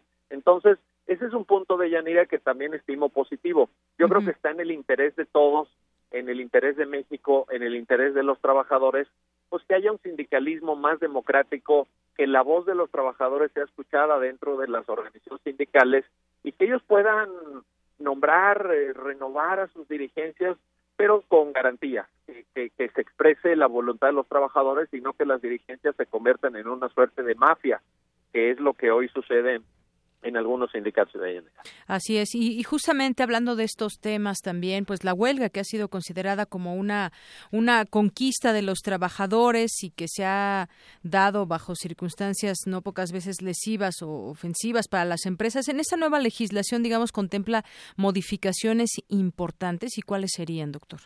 La, la, el tema de la huelga eh, está referido también en la reforma eh, respecto de la competencia, de quién calificará de legal o ilegal la huelga, ahora esta competencia eh, se pasa plenamente a, los tribunales también. Entonces, eh, ahí yo creo que también tendremos un marco jurídico de mayor seguridad. Ahora, es importante señalar que, como ya mencioné al principio, esto es una reforma a la Constitución. Eh, en, particular al artículo 123. De ahí se deberá desprender la legislación eh, secundaria, la legislación de desarrollo. Eh, un artículo transitorio del decreto señala un plazo máximo de un año, es decir, en este plazo los legisladores tendrán que trabajar tanto en el Congreso de la Unión como en cada una de las entidades federativas en lo que será la legislación que ya eh, aterrizará esta reforma, porque ahorita eh, la reforma pues tiene puntos muy muy importantes como los que hemos comentado, pero es una reforma todavía muy general. Por ahí se menciona y es importante que su auditorio lo sepa de Yanira porque eso generará un debate creo yo muy intenso en el seno de la sociedad. Se menciona la posible existencia de un código nacional de procedimientos laborales que asemejará al Código Nacional de Procedimientos Penales, que ese ya lo tenemos y ha dado buen resultado. Este está funcionando bien en la práctica, así que a lo mejor en materia laboral se, se copia o se hace una analogía con esta experiencia que en materia penal se ha tenido en los últimos años y eso tendrá que ser aprobado por el Congreso de la Unión eh, en, en, este plazo que la Constitución le da de un año. Ojalá, por cierto, lo menciono de pasada, ojalá sea antes, porque eh, aquí cualquier tema pues laboral, como usted señala, que es muy sensible para el país, para la economía, para la seguridad de las inversiones, pues cuanto antes se deje claro y cuanto cuanto mayor seguridad haya y, mensajes claros y, y mensajes de certidumbre eh, en este momento crítico que está pasando el país, pues es importante. Entonces, ojalá los legisladores se pongan las pilas, ojalá eh, transite rápido este proyecto de código nacional de procedimientos laborales para que tengamos mucha seguridad en el, en el terreno laboral que nos interesa a todos, Deyanira. Yo creo que está en el interés del país. Claro que sí. Bueno, todavía falta más o menos un, un, año para que esto se pueda lograr, que transite de manera rápida y que sobre todo se adapta o se adapte a los nuevos tiempos que hay, que van cambiando. Sin duda hay cosas que pues eh, tienen que ser diferentes en el ámbito y en este caso una reforma eh, laboral. Habrá que verla también ya en en, pues ya cuando esté funcionando y de qué manera eh, se adaptó realmente a todas estas eh, nueva dinámica que hay también en el en el mercado laboral en, el, en los temas laborales del país doctor. Tiene usted mucha razón porque el momento decía yo el momento crítico que está viviendo el país. Fíjese que con un con una pues eh, un entorno económico adverso en donde nuestro principal mercado de exportación que es Estados Unidos está pues con una actitud, mm, diría, ni siquiera renuente, sino abiertamente hostil. la administración encabezada por Donald Trump, pues se ha mostrado muy hostil hacia México, hacia nuestros migrantes, hacia el Tratado Libre Comercio que abrió las puertas del mercado norteamericano a muchas empresas. En este momento nuestra competitividad es clave estamos compitiendo por inversiones extranjeras, estamos compitiendo por, por darle empleos bien remunerados a nuestra gente. Y si nosotros construimos una justicia laboral eh, seria, una justicia laboral que objetivamente aplique bien la ley, una justicia laboral independiente de Yanira, todo esto favorece nuestra competitividad internacional, todo esto nos da solidez como país, hace un país más viable, hace un país más atractivo para las inversiones extranjeras. Las empresas van a querer eh, poner fábricas aquí, generar fuentes de empleo, eh, traer eh, inversiones que este país necesita ahorita como nunca. Sencillamente, de Llanera, si algo pasa con las remesas que llegan cada año de los migrantes, que suman más de 20 mil millones de dólares anuales, eh, y, esa fuente se seca, nosotros tenemos que generar aquí inversión, nosotros tenemos que generar fuentes de trabajo, nosotros tenemos que generar condiciones para que la gente pueda tener niveles dignos de vida. Y una reforma laboral es absolutamente imprescindible para ello. Una, una buena justicia laboral de Yanira eh, nos, nos abona como país, nos, nos hace, eh, nos dirige en, la, en el rumbo, en la ruta de un país serio, de un país creíble, de un país eh, responsable y en el mundo en el que vivimos ahorita, con una administración como la de Donald Trump en la Casa Blanca, esto nos urge más que nunca, de Yanira. Así es, más que nunca. Pues muchas gracias. Como siempre, un gusto platicar con, con usted, doctor Miguel, Miguel Carbonel, en este espacio de Prisma RU de Radio UNAM sobre un tema que a todos, a todos nos interesa. Sin duda alguna. La saludo con mucho gusto a usted y a su auditorio. Igualmente, hasta luego. El doctor Miguel Carbonel es investigador del Instituto de Investigaciones Jurídicas de la UNAM. Pues sí, sin duda un tema que a todos nos interesa. Debemos saber cómo están, cómo eh, una reforma pues propone cosas nuevas y en ese sentido queremos ver cómo se van estabilizando y sobre todo que, que sea algo positivo en, eh, en un tema nacional que tiene que ver con los trabajadores y muchos temas, porque aquí se, en esta reforma se van desglosando diversos temas, como es el caso del derecho de huelga, eh, desaparecen estas de conciliación y arbitraje, pero eh, aparece otra figura. En fin, ya se tendrán todos estos meses para saber exactamente cómo se van asentando y tenerla ya lista, ya lista para finales o el próximo año. Prisma RU. Queremos escuchar tu voz. Nuestro teléfono en cabina es 55 36 43 39. Gaceta UNAM. Y continuamos ahora con el director de Gaceta UNAM, que es Hugo Huitrón. Usted ya lo conoce, ya lo ha escuchado en este espacio y hoy le damos la bienvenida. ¿Qué tal, Hugo? Buenas tardes. ¿Qué tal, Deyanira? Buenas tardes. Bien, pues aquí platicando sobre los temas que hoy trae Gaceta entre sus páginas. Platícanos, Hugo. Sí, Deyanira, mira, en la portada tenemos la imagen del volcán Masaya, ubicado en Nicaragua. Ahí investigadores del Instituto de Geofísica van a asesorar al gobierno de ese país en materia de vulcanología. Hugo Delgado y Robin Campion trabajan en un proyecto para recomendar y hacer mediciones de la emisión de gases provenientes de un lago de lava, un fenómeno singular que solo existe en cinco o seis regiones del mundo y ahora se da en el volcán Masaya, que está ubicado a cinco kilómetros de Managua. Muy bien. En otra nota tenemos que científicos del Instituto de Biotecnología crearon un bioinsecticida contra el gusano cogollero del maíz, la plaga más destructiva de ese cultivo. Gracias a ese desarrollo lograron una patente para por parte de la Organización Mundial de la Propiedad Intelectual que cubre México, Estados Unidos y el bloque europeo. Es un insecto plaga que causa pérdidas cercanas a los mil millones de dólares en el mundo. Es un desarrollo importante. Además de Yanira, en otra página tenemos que con un modelo matemático, un grupo internacional de científicos encabezado por Elisa Domínguez, becaria postdoctoral del Instituto de Ecología, logró encontrar los mecanismos que generan la dermatitis atópica, es una enfermedad crónica caracterizada por inflamación, infecciones recurrentes y resequedad en la piel. Su presencia aumenta el riesgo de contraer otras afecciones alérgicas, nos dicen, como el asma y la rinitis. Se, se calcula que afecta casi 25% de la población pediátrica infantil.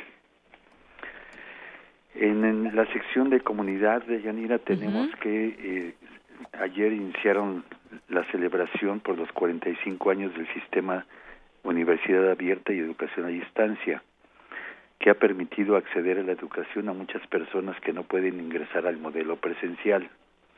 Actualmente este sistema te atiende a cerca de 30.000 alumnos, quienes representan 15% de la matrícula de esta casa de estudios. También tenemos de Yanira que a Gloria Ramírez, titular de la Cátedra UNESCO de Derechos Humanos de la UNAM y académica, y académica de Ciencias Políticas y Sociales, será distinguida por el Senado de la República con el reconocimiento Elvia Carrillo Puerto, en el marco del Día Internacional de la Mujer, por su destacada lucha en favor de, los derechos humanos de las mujeres y la igualdad de género. Y ya para finalizar, eh, te comento que informamos también que la UNAM y la Universidad de Groningen, Holanda, suscribieron un convenio de colaboración para tutelar de manera conjunta tesis de los egresados de doctorado. Con este convenio, eh, al final, los estudiantes obtendrán un certificado de doctorado de la Universidad Holandesa y el grado de doctor por esta casa de estudios. Muy bien es lo que tenemos, Deyanira, para en el número de hoy. Muy bien, muchas gracias, Hugo. Yo nada más agregaría que en la contraportada se está promocionando este partido entre Pumas contra Santos en el Estadio Olímpico Universitario y para esta ocasión las mujeres pagarán solamente 100 pesos en la planta baja y los boletos ya están en taquilla. Así es. Muy bien, pues muchas gracias, Hugo. Gracias a ti y no se olviden que nos pueden seguir en gaceta.unam.mx Buenas tardes y sean felices. Gracias, Hugo. Buenas tardes. Hasta luego. Prisma RU. Global RU. Continuamos ahora con la información internacional. Ya está listo mi compañero Eric Morales. ¿Qué tal, Eric? ¿Cómo estás, Yanira? Buenas tardes. Muy bien, con mucho gusto de escucharte. Muchas gracias. Vamos a arrancar la sección Global RU de hoy porque, como todos los jueves, la periodista mexicana y colaboradora de Prisma RU, Gabriela Sotomayor, entrevistó a José Antonio Guevara, director de la organización Comisión Mexicana por la Defensa y Promoción de Derechos Humanos, quien expuso la situación eh, de esta materia en México a la Comisión de Derechos Humanos de la ONU. Vamos a escuchar esta entrevista que realizó Gabriela Sotomayor en Ginebra, Suiza. Thank you. ¿Qué tal? Estamos aquí con José Antonio Guevara Bermúdez en la cabina de radio de Naciones Unidas en Ginebra. José Antonio es director ejecutivo de la Comisión Mexicana de Defensa y Promoción de los Derechos Humanos en México. Está aquí porque van a, realizar un evento paralelo a la sesión del Consejo de Derechos Humanos y eh, nos viene a platicar sobre cuál será el motivo de esta sesión y cuáles son los objetivos a, a seguir. José Antonio, muchas gracias por estar aquí con Radio UNAM. Hola Gabriela, pues al contrario, muchas gracias a ti por invitarme a participar en este programa. Estamos, estoy aquí en Ginebra porque la organización eh, que represento conjuntamente con Open Society Justice Initiative, que es una ONG internacional, así como el Centro Diocesano Fray Juan de Larios, eh, estamos organizando un evento paralelo al Consejo de Derechos Humanos sobre la responsabilidad eh, de las violaciones graves de derechos humanos en México. lo que planteamos en este foro es tratar de visibilizar la gravísima situación de derechos humanos que atraviesa el país, eh, los enormes cifras, las grandes cifras de, víctimas que ha producido esta fallida estrategia de seguridad interior y la ausencia de responsabilidades penales y reparaciones a las víctimas de esta fallida guerra. Cifras oficiales nos hablan de más de 30.000 desaparecidos en México desde 2006 a la fecha, de más de 200.000 personas que han muerto en contextos de ejecución o de enfrentamientos entre servidores públicos federales eh, o, agencias de seguridad y de delincuencia organizada. Se habla también de más de 9.000 casos de tortura y otros tratos o penas crueles, inhumanos, degradantes, presentadas denuncias en las diferentes procuradurías del país. Tan solo a nivel federal, más de 4.500, de las cuales 1.200 de ellas son atribuibles a personal militar. Lo que estamos planteando, además, eh, es que eh, México reciba la ayuda de la comunidad internacional para poder hacer frente a esta crisis de impunidad que se vive. Creemos que este Consejo Asesor debe ser el primer paso para la instalación en México de una comisión internacional para combatir la impunidad como la que actualmente tiene Guatemala, que ha ayudado al país a que se pueda llevar incluso a juicio a los más altos responsables de haber cometido severos crímenes en, ese país, como de corrupción, pero no exclusivamente, también de eh, delitos contra los derechos humanos. Y este comité asesor necesitan como el aval del Consejo de Derechos Humanos o quiénes formarían este consejo? ¿Tienes alguna idea, alguna sugerencia o cómo se crearía para después ir hacia una comisión como la CICIG en Guatemala. Esa recomendación es producto de una solicitud que le hicimos más de 100 organizaciones de la sociedad civil que nos especializamos en la prevención y en la investigación de violaciones graves de derechos humanos, eh, que le recomendara a México la creación de una comisión internacional como la guatemalteca para el país. El alto comisionado, que en un ánimo de buscar que el gobierno de México se, apoye sus recomendaciones, le pidió que creara este consejo asesor.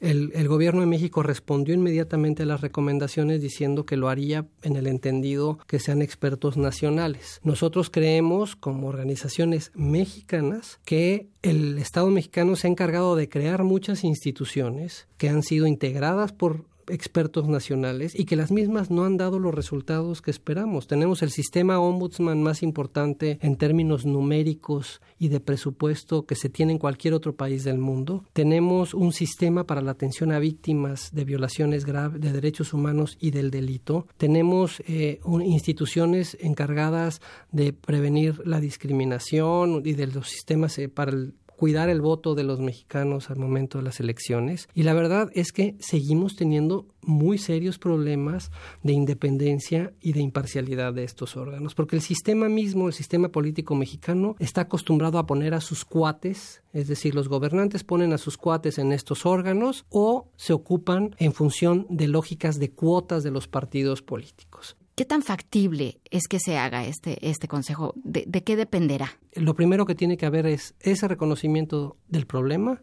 el reconocimiento de la necesidad de ayuda. Tiene que reconocer México que cuando dejan en manos de su Procuraduría la investigación de graves delitos como por ejemplo la desaparición de los 43 estudiantes de Ayotzinapa, la propia institución ha hecho mala investigación y ha contaminado la investigación mediante funcionarios poco éticos y que han cometido delitos como Tomás Herón, que es el encargado de la investigación criminal, que además tiene señalamientos de haber participado en eventos de tortura y que sin duda contaminó la escena del crimen al no haber informado adecuadamente que iba a hacer diligencias en ese lugar para resguardar el, la cadena de custodia. Entonces, eh, hemos visto que incluso en los casos más importantes de investigación penal de la Procuraduría General de la República no son diligentes porque no tienen la voluntad para hacer su trabajo de manera independiente. Entonces tendrán que reconocer que es necesaria la ayuda internacional para dotar de esa confianza no solamente a la sociedad en general, sino a las víctimas el grupo de expertos independientes de Ayotzinapa le ayudó al país a salir de esa gran mentira histórica que había dicho la Procuraduría General de la República que tenían acreditada. Ellos le dijeron la verdad histórica y se ha vuelto la mentira histórica. Y, fue gracias a estos expertos independientes que se pudo constatar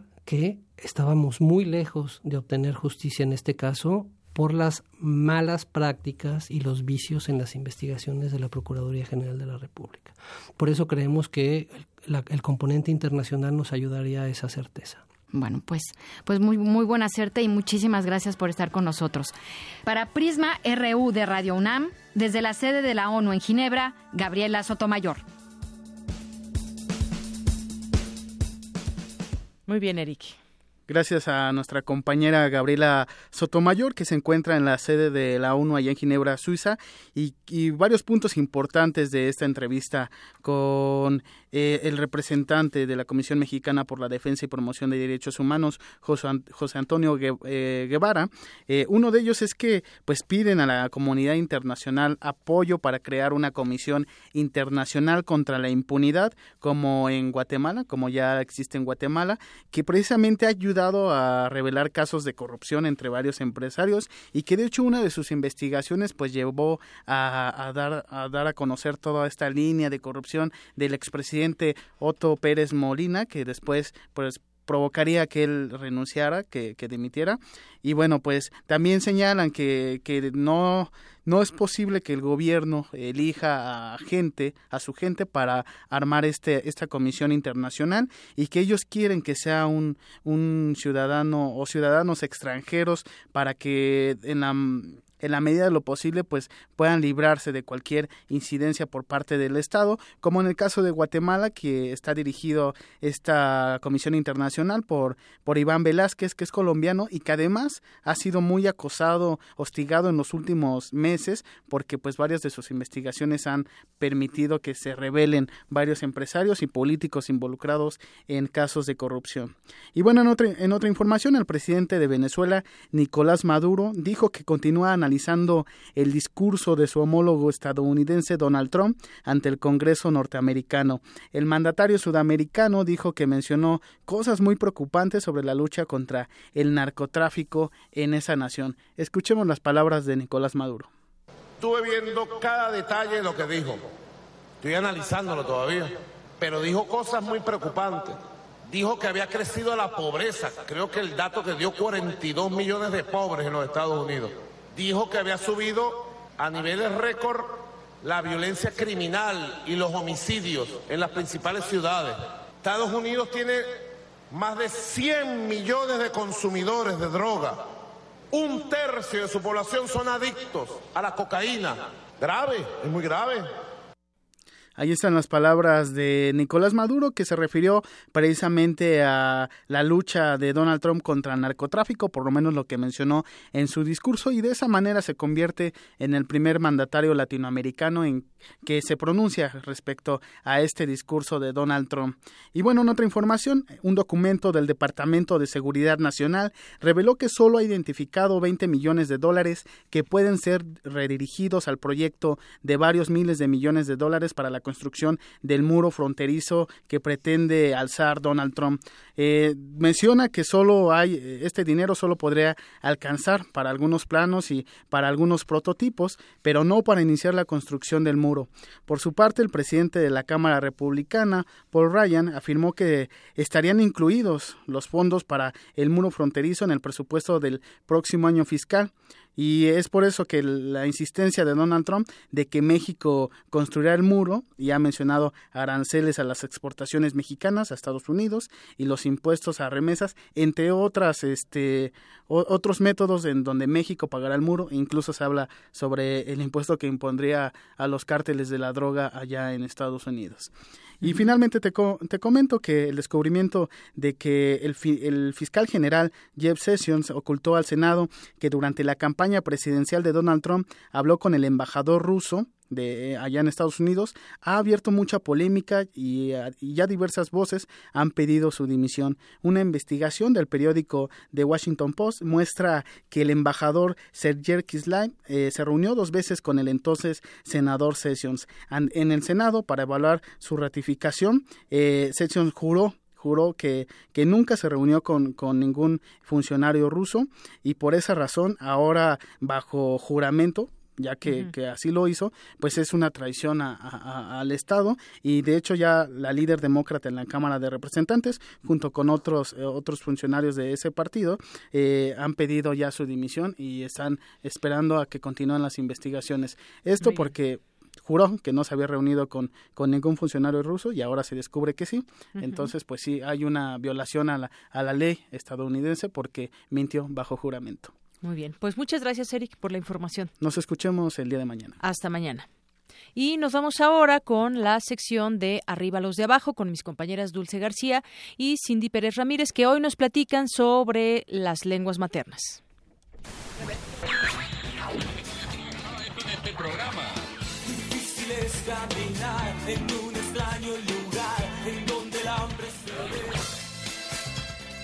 Arriba los de abajo.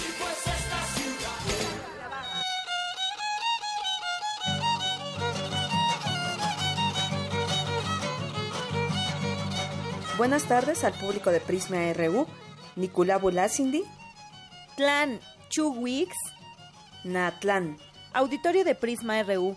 Lo que acabamos de escuchar fue un pequeño diálogo en lengua totonaca en donde dos personas se saludan y preguntan cómo están. Así es, Cindy, hoy en Arriba los de Abajo abordaremos el tema de los hablantes de lenguas indígenas a propósito del Día de la Lengua Materna que se celebró el pasado 21 de febrero. Y para empezar a entoloacharnos con su belleza, ¿qué te parece si iniciamos con la palabra de la semana? La palabra es toloache. De acuerdo con el Diccionario de Mexicanismos de Guido Gómez de Silva, esa palabra proviene del náhuatl toloatzin, de toloa, que significa inclinar la cabeza, cabecear por efecto del sueño o hacer reverencia aunque también Cindy es el nombre de una planta con facultades estupefacientes, y es por eso que algunas personas dicen que con el toloache una persona se puede enamorar. Dulce, en nuestro país existen 68 lenguas indígenas nacionales y 364 variantes lingüísticas. Sin embargo, el 70% está en riesgo de desaparecer por la discriminación que enfrentan sus hablantes, así como por fenómenos migratorios. Las lenguas indígenas más habladas en México son el náhuatl y el maya. Por desgracia, solo 13 de cada 100 puede expresarse en su lengua materna.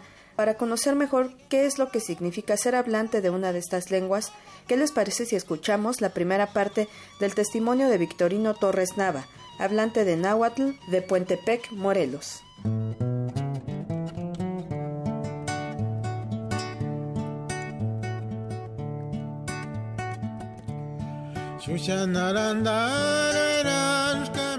Eh, la mayor parte de aquí de la comunidad se dedica al campo, son campesinos. Es en, eso en temporada de lluvias. Ya en temporada de secas salen a, trabajar a las ciudades como Cuernavaca y, otras zonas que son también ya urbanas de aquí del, estado.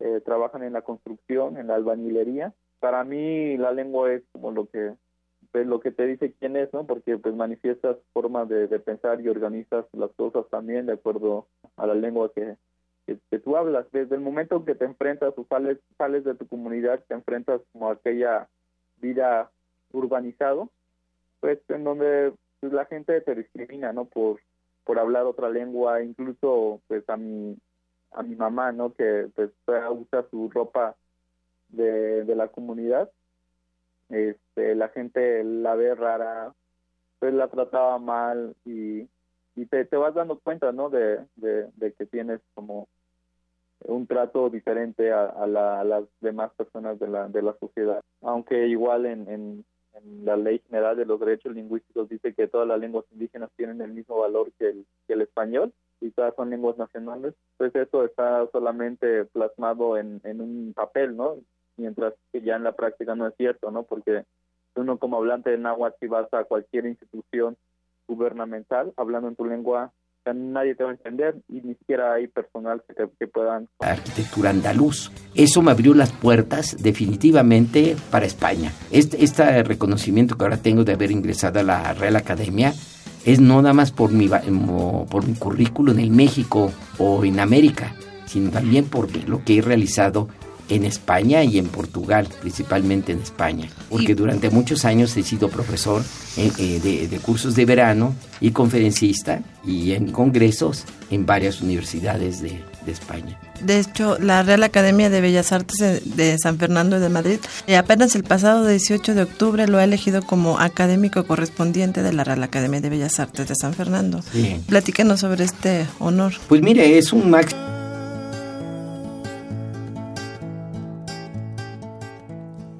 Les comentamos, Dulce, que los estados con el mayor porcentaje de hablantes de alguna lengua indígena con respecto al total de su población son Oaxaca, Yucatán, Chiapas, Quintana Roo y Guerrero.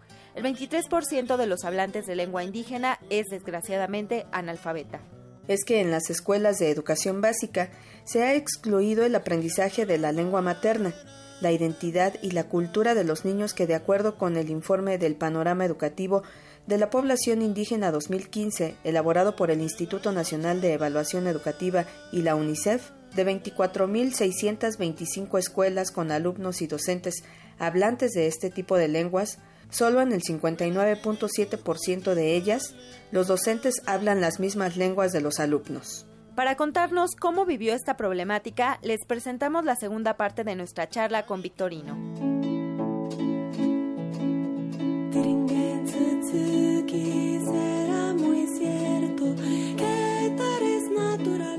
Cuando yo estuve en la escuela, en, la escuela primaria, todo era en español. Se supone que es bilingüe, ¿no? Porque es, parte de la Dirección General de Educación Indígena. nunca me enseñaron en náhuatl, entonces una de las principales eh, dificultades, problemas que, tuve es el hecho de que de que no aprendes nada, ¿no? Porque te enseñan en una lengua que no entiendes. Entonces, lo que tú tratas de hacer como niño es intentar aprender algo del español para que puedas este, entender lo, que te van enseñando. Entonces es como pasar por debajo del agua sin haber este, visto o aprendido nada. Incluso en la primaria, en la preparatoria, incluso en la universidad, ¿no? Porque pues nunca tuve clases formales de, español, sino que lo fui aprendiendo conforme yo iba cursando los diferentes niveles de, de estudios. Entonces, este, siempre se me ha complicado un poco, incluso en, en, en la actualidad no Todavía tengo algunos problemas quizá de género de la, de la lengua, ¿no? Porque en agua no existe género, entonces me cuesta un poco de trabajo a veces distinguir los géneros gramaticales del, del, del español. Estudié la carrera de lingüística, doy clases de, de náhuatl en, en, la UNAM, en filosofía y letras en la carrera de gestión interculturales.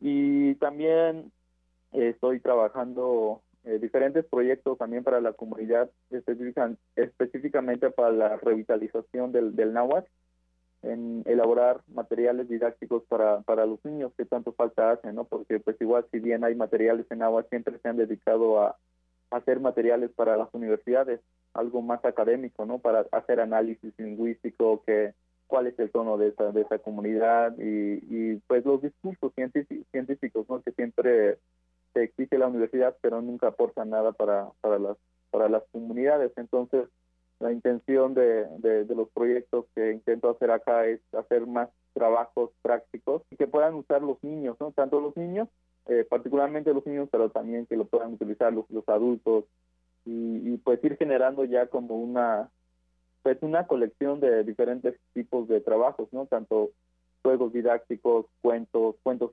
para niños muy, muy pequeños, cuentos para niños que ya empiezan a leer y cuentos para, para jóvenes. Lo que van a aprender es el náhuatl actual, el náhuatl que se habla en, los diferentes estados de México y la intención es voltear ¿no? hacia, hacia las comunidades, hacia los indígenas que están en el presente.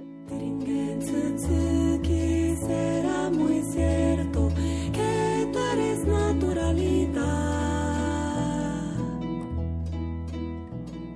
Es necesario que fomentemos la inclusión y la alternancia, pues al perder lenguas, también perdemos costumbres y patrimonio cultural. Así termina hoy esta sección. Lo dejamos nuevamente con nuestra compañera de Yanira Morán y recuerde, arriba los de abajo. Arriba los de abajo.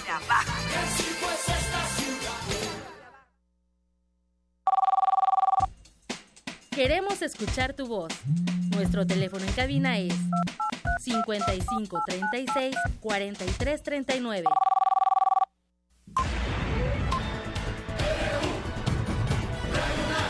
Prisma RU. Bien, pues comentarle algunas notas muy rápidamente que están ligadas con el tema de la inseguridad.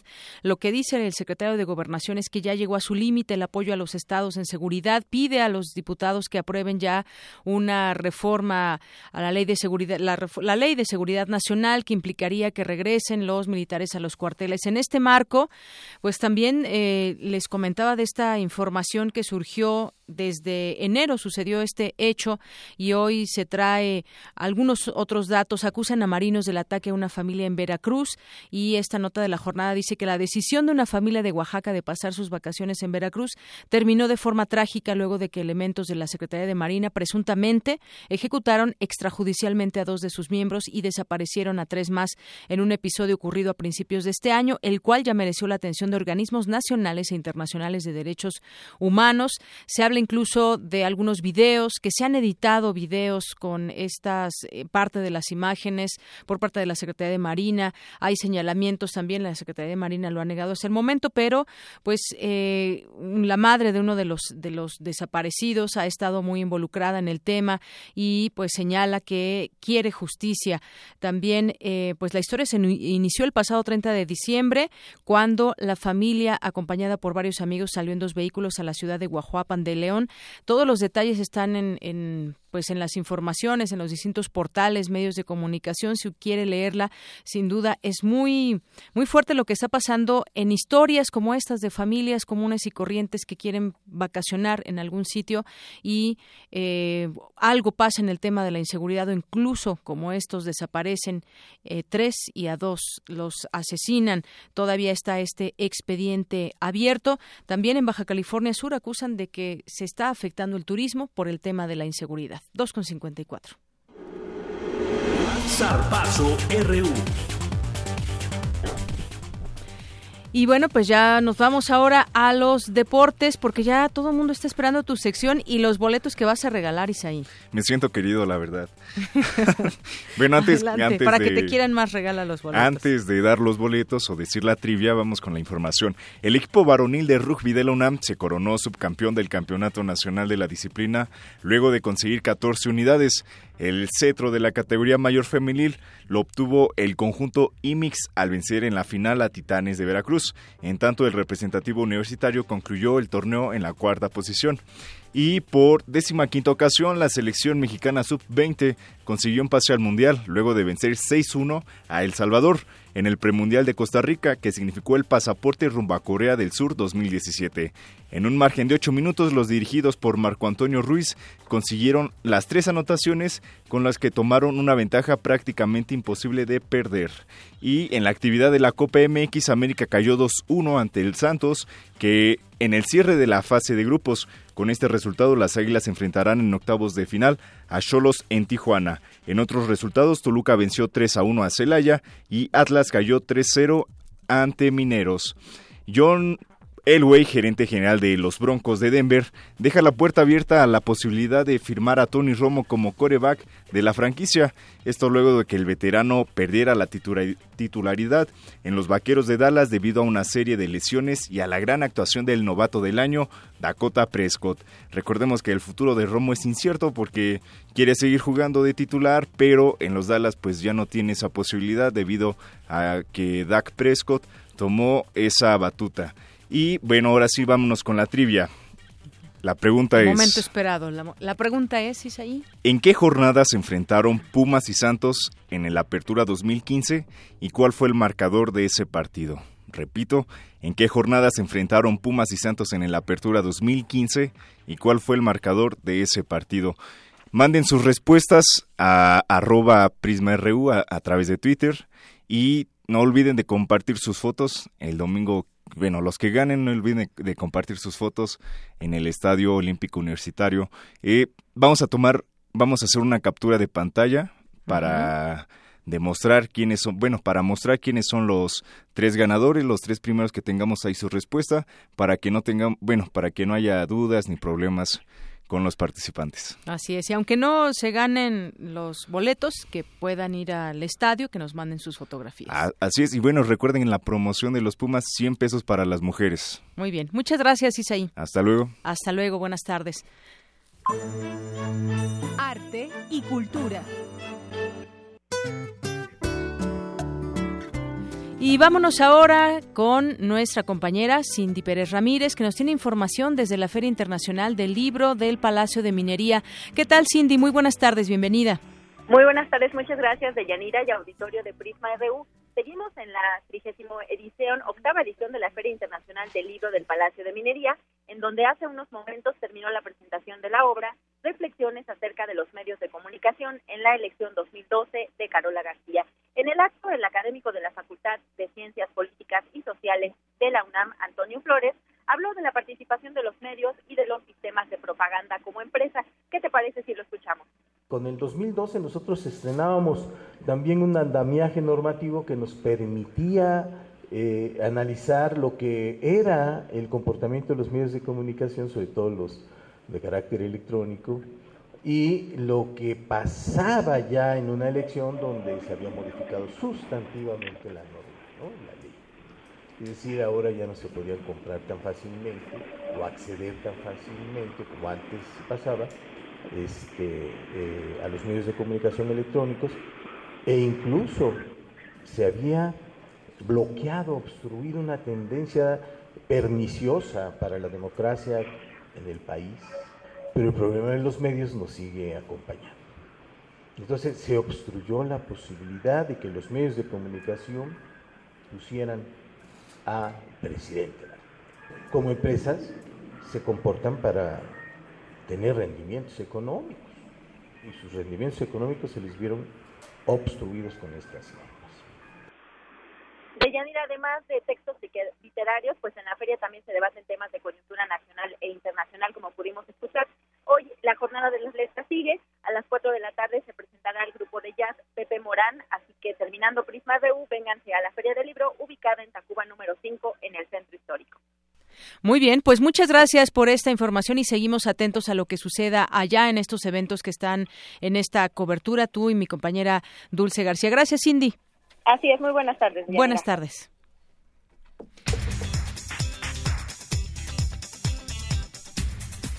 Y nos vamos ahora con la información de última hora con Ruth Salazar. Adelante, Ruth, buenas tardes. De Yanira, la información. Al menos 24 policías municipales que fueron despedidos a finales del año pasado por no aprobar los exámenes de control y confianza bloquearon esta tarde la autopista del Sol. El secretario de Economía, Hilde Alfonso Guajardo, estará mañana en Detroit, Michigan, donde se reunirá con directivos de dos de las tres grandes firmas automotrices de Estados Unidos, Ford y General Motors, para hablar sobre comercio. La información al momento de Yanira. Buenas tardes. Gracias, Ruth. Muy buenas tardes. Nos despedimos. Son las tres en punto. Gracias por sintonizarnos. Yo soy de Yanira Morán. Quédese en la sintonía del 96.1 de FM Radio UNAM. Y a las 4 de la tarde, no se olvide sintonizar, seguir sintonizándonos en Parvadas de Papel. Hoy estarán mis compañeros Héctor Castañeda y Mario Conde. Parvadas de Papel a las 4 de la tarde desde el Palacio de Minería en la Feria Internacional del Libro. Muchas gracias. Hasta mañana.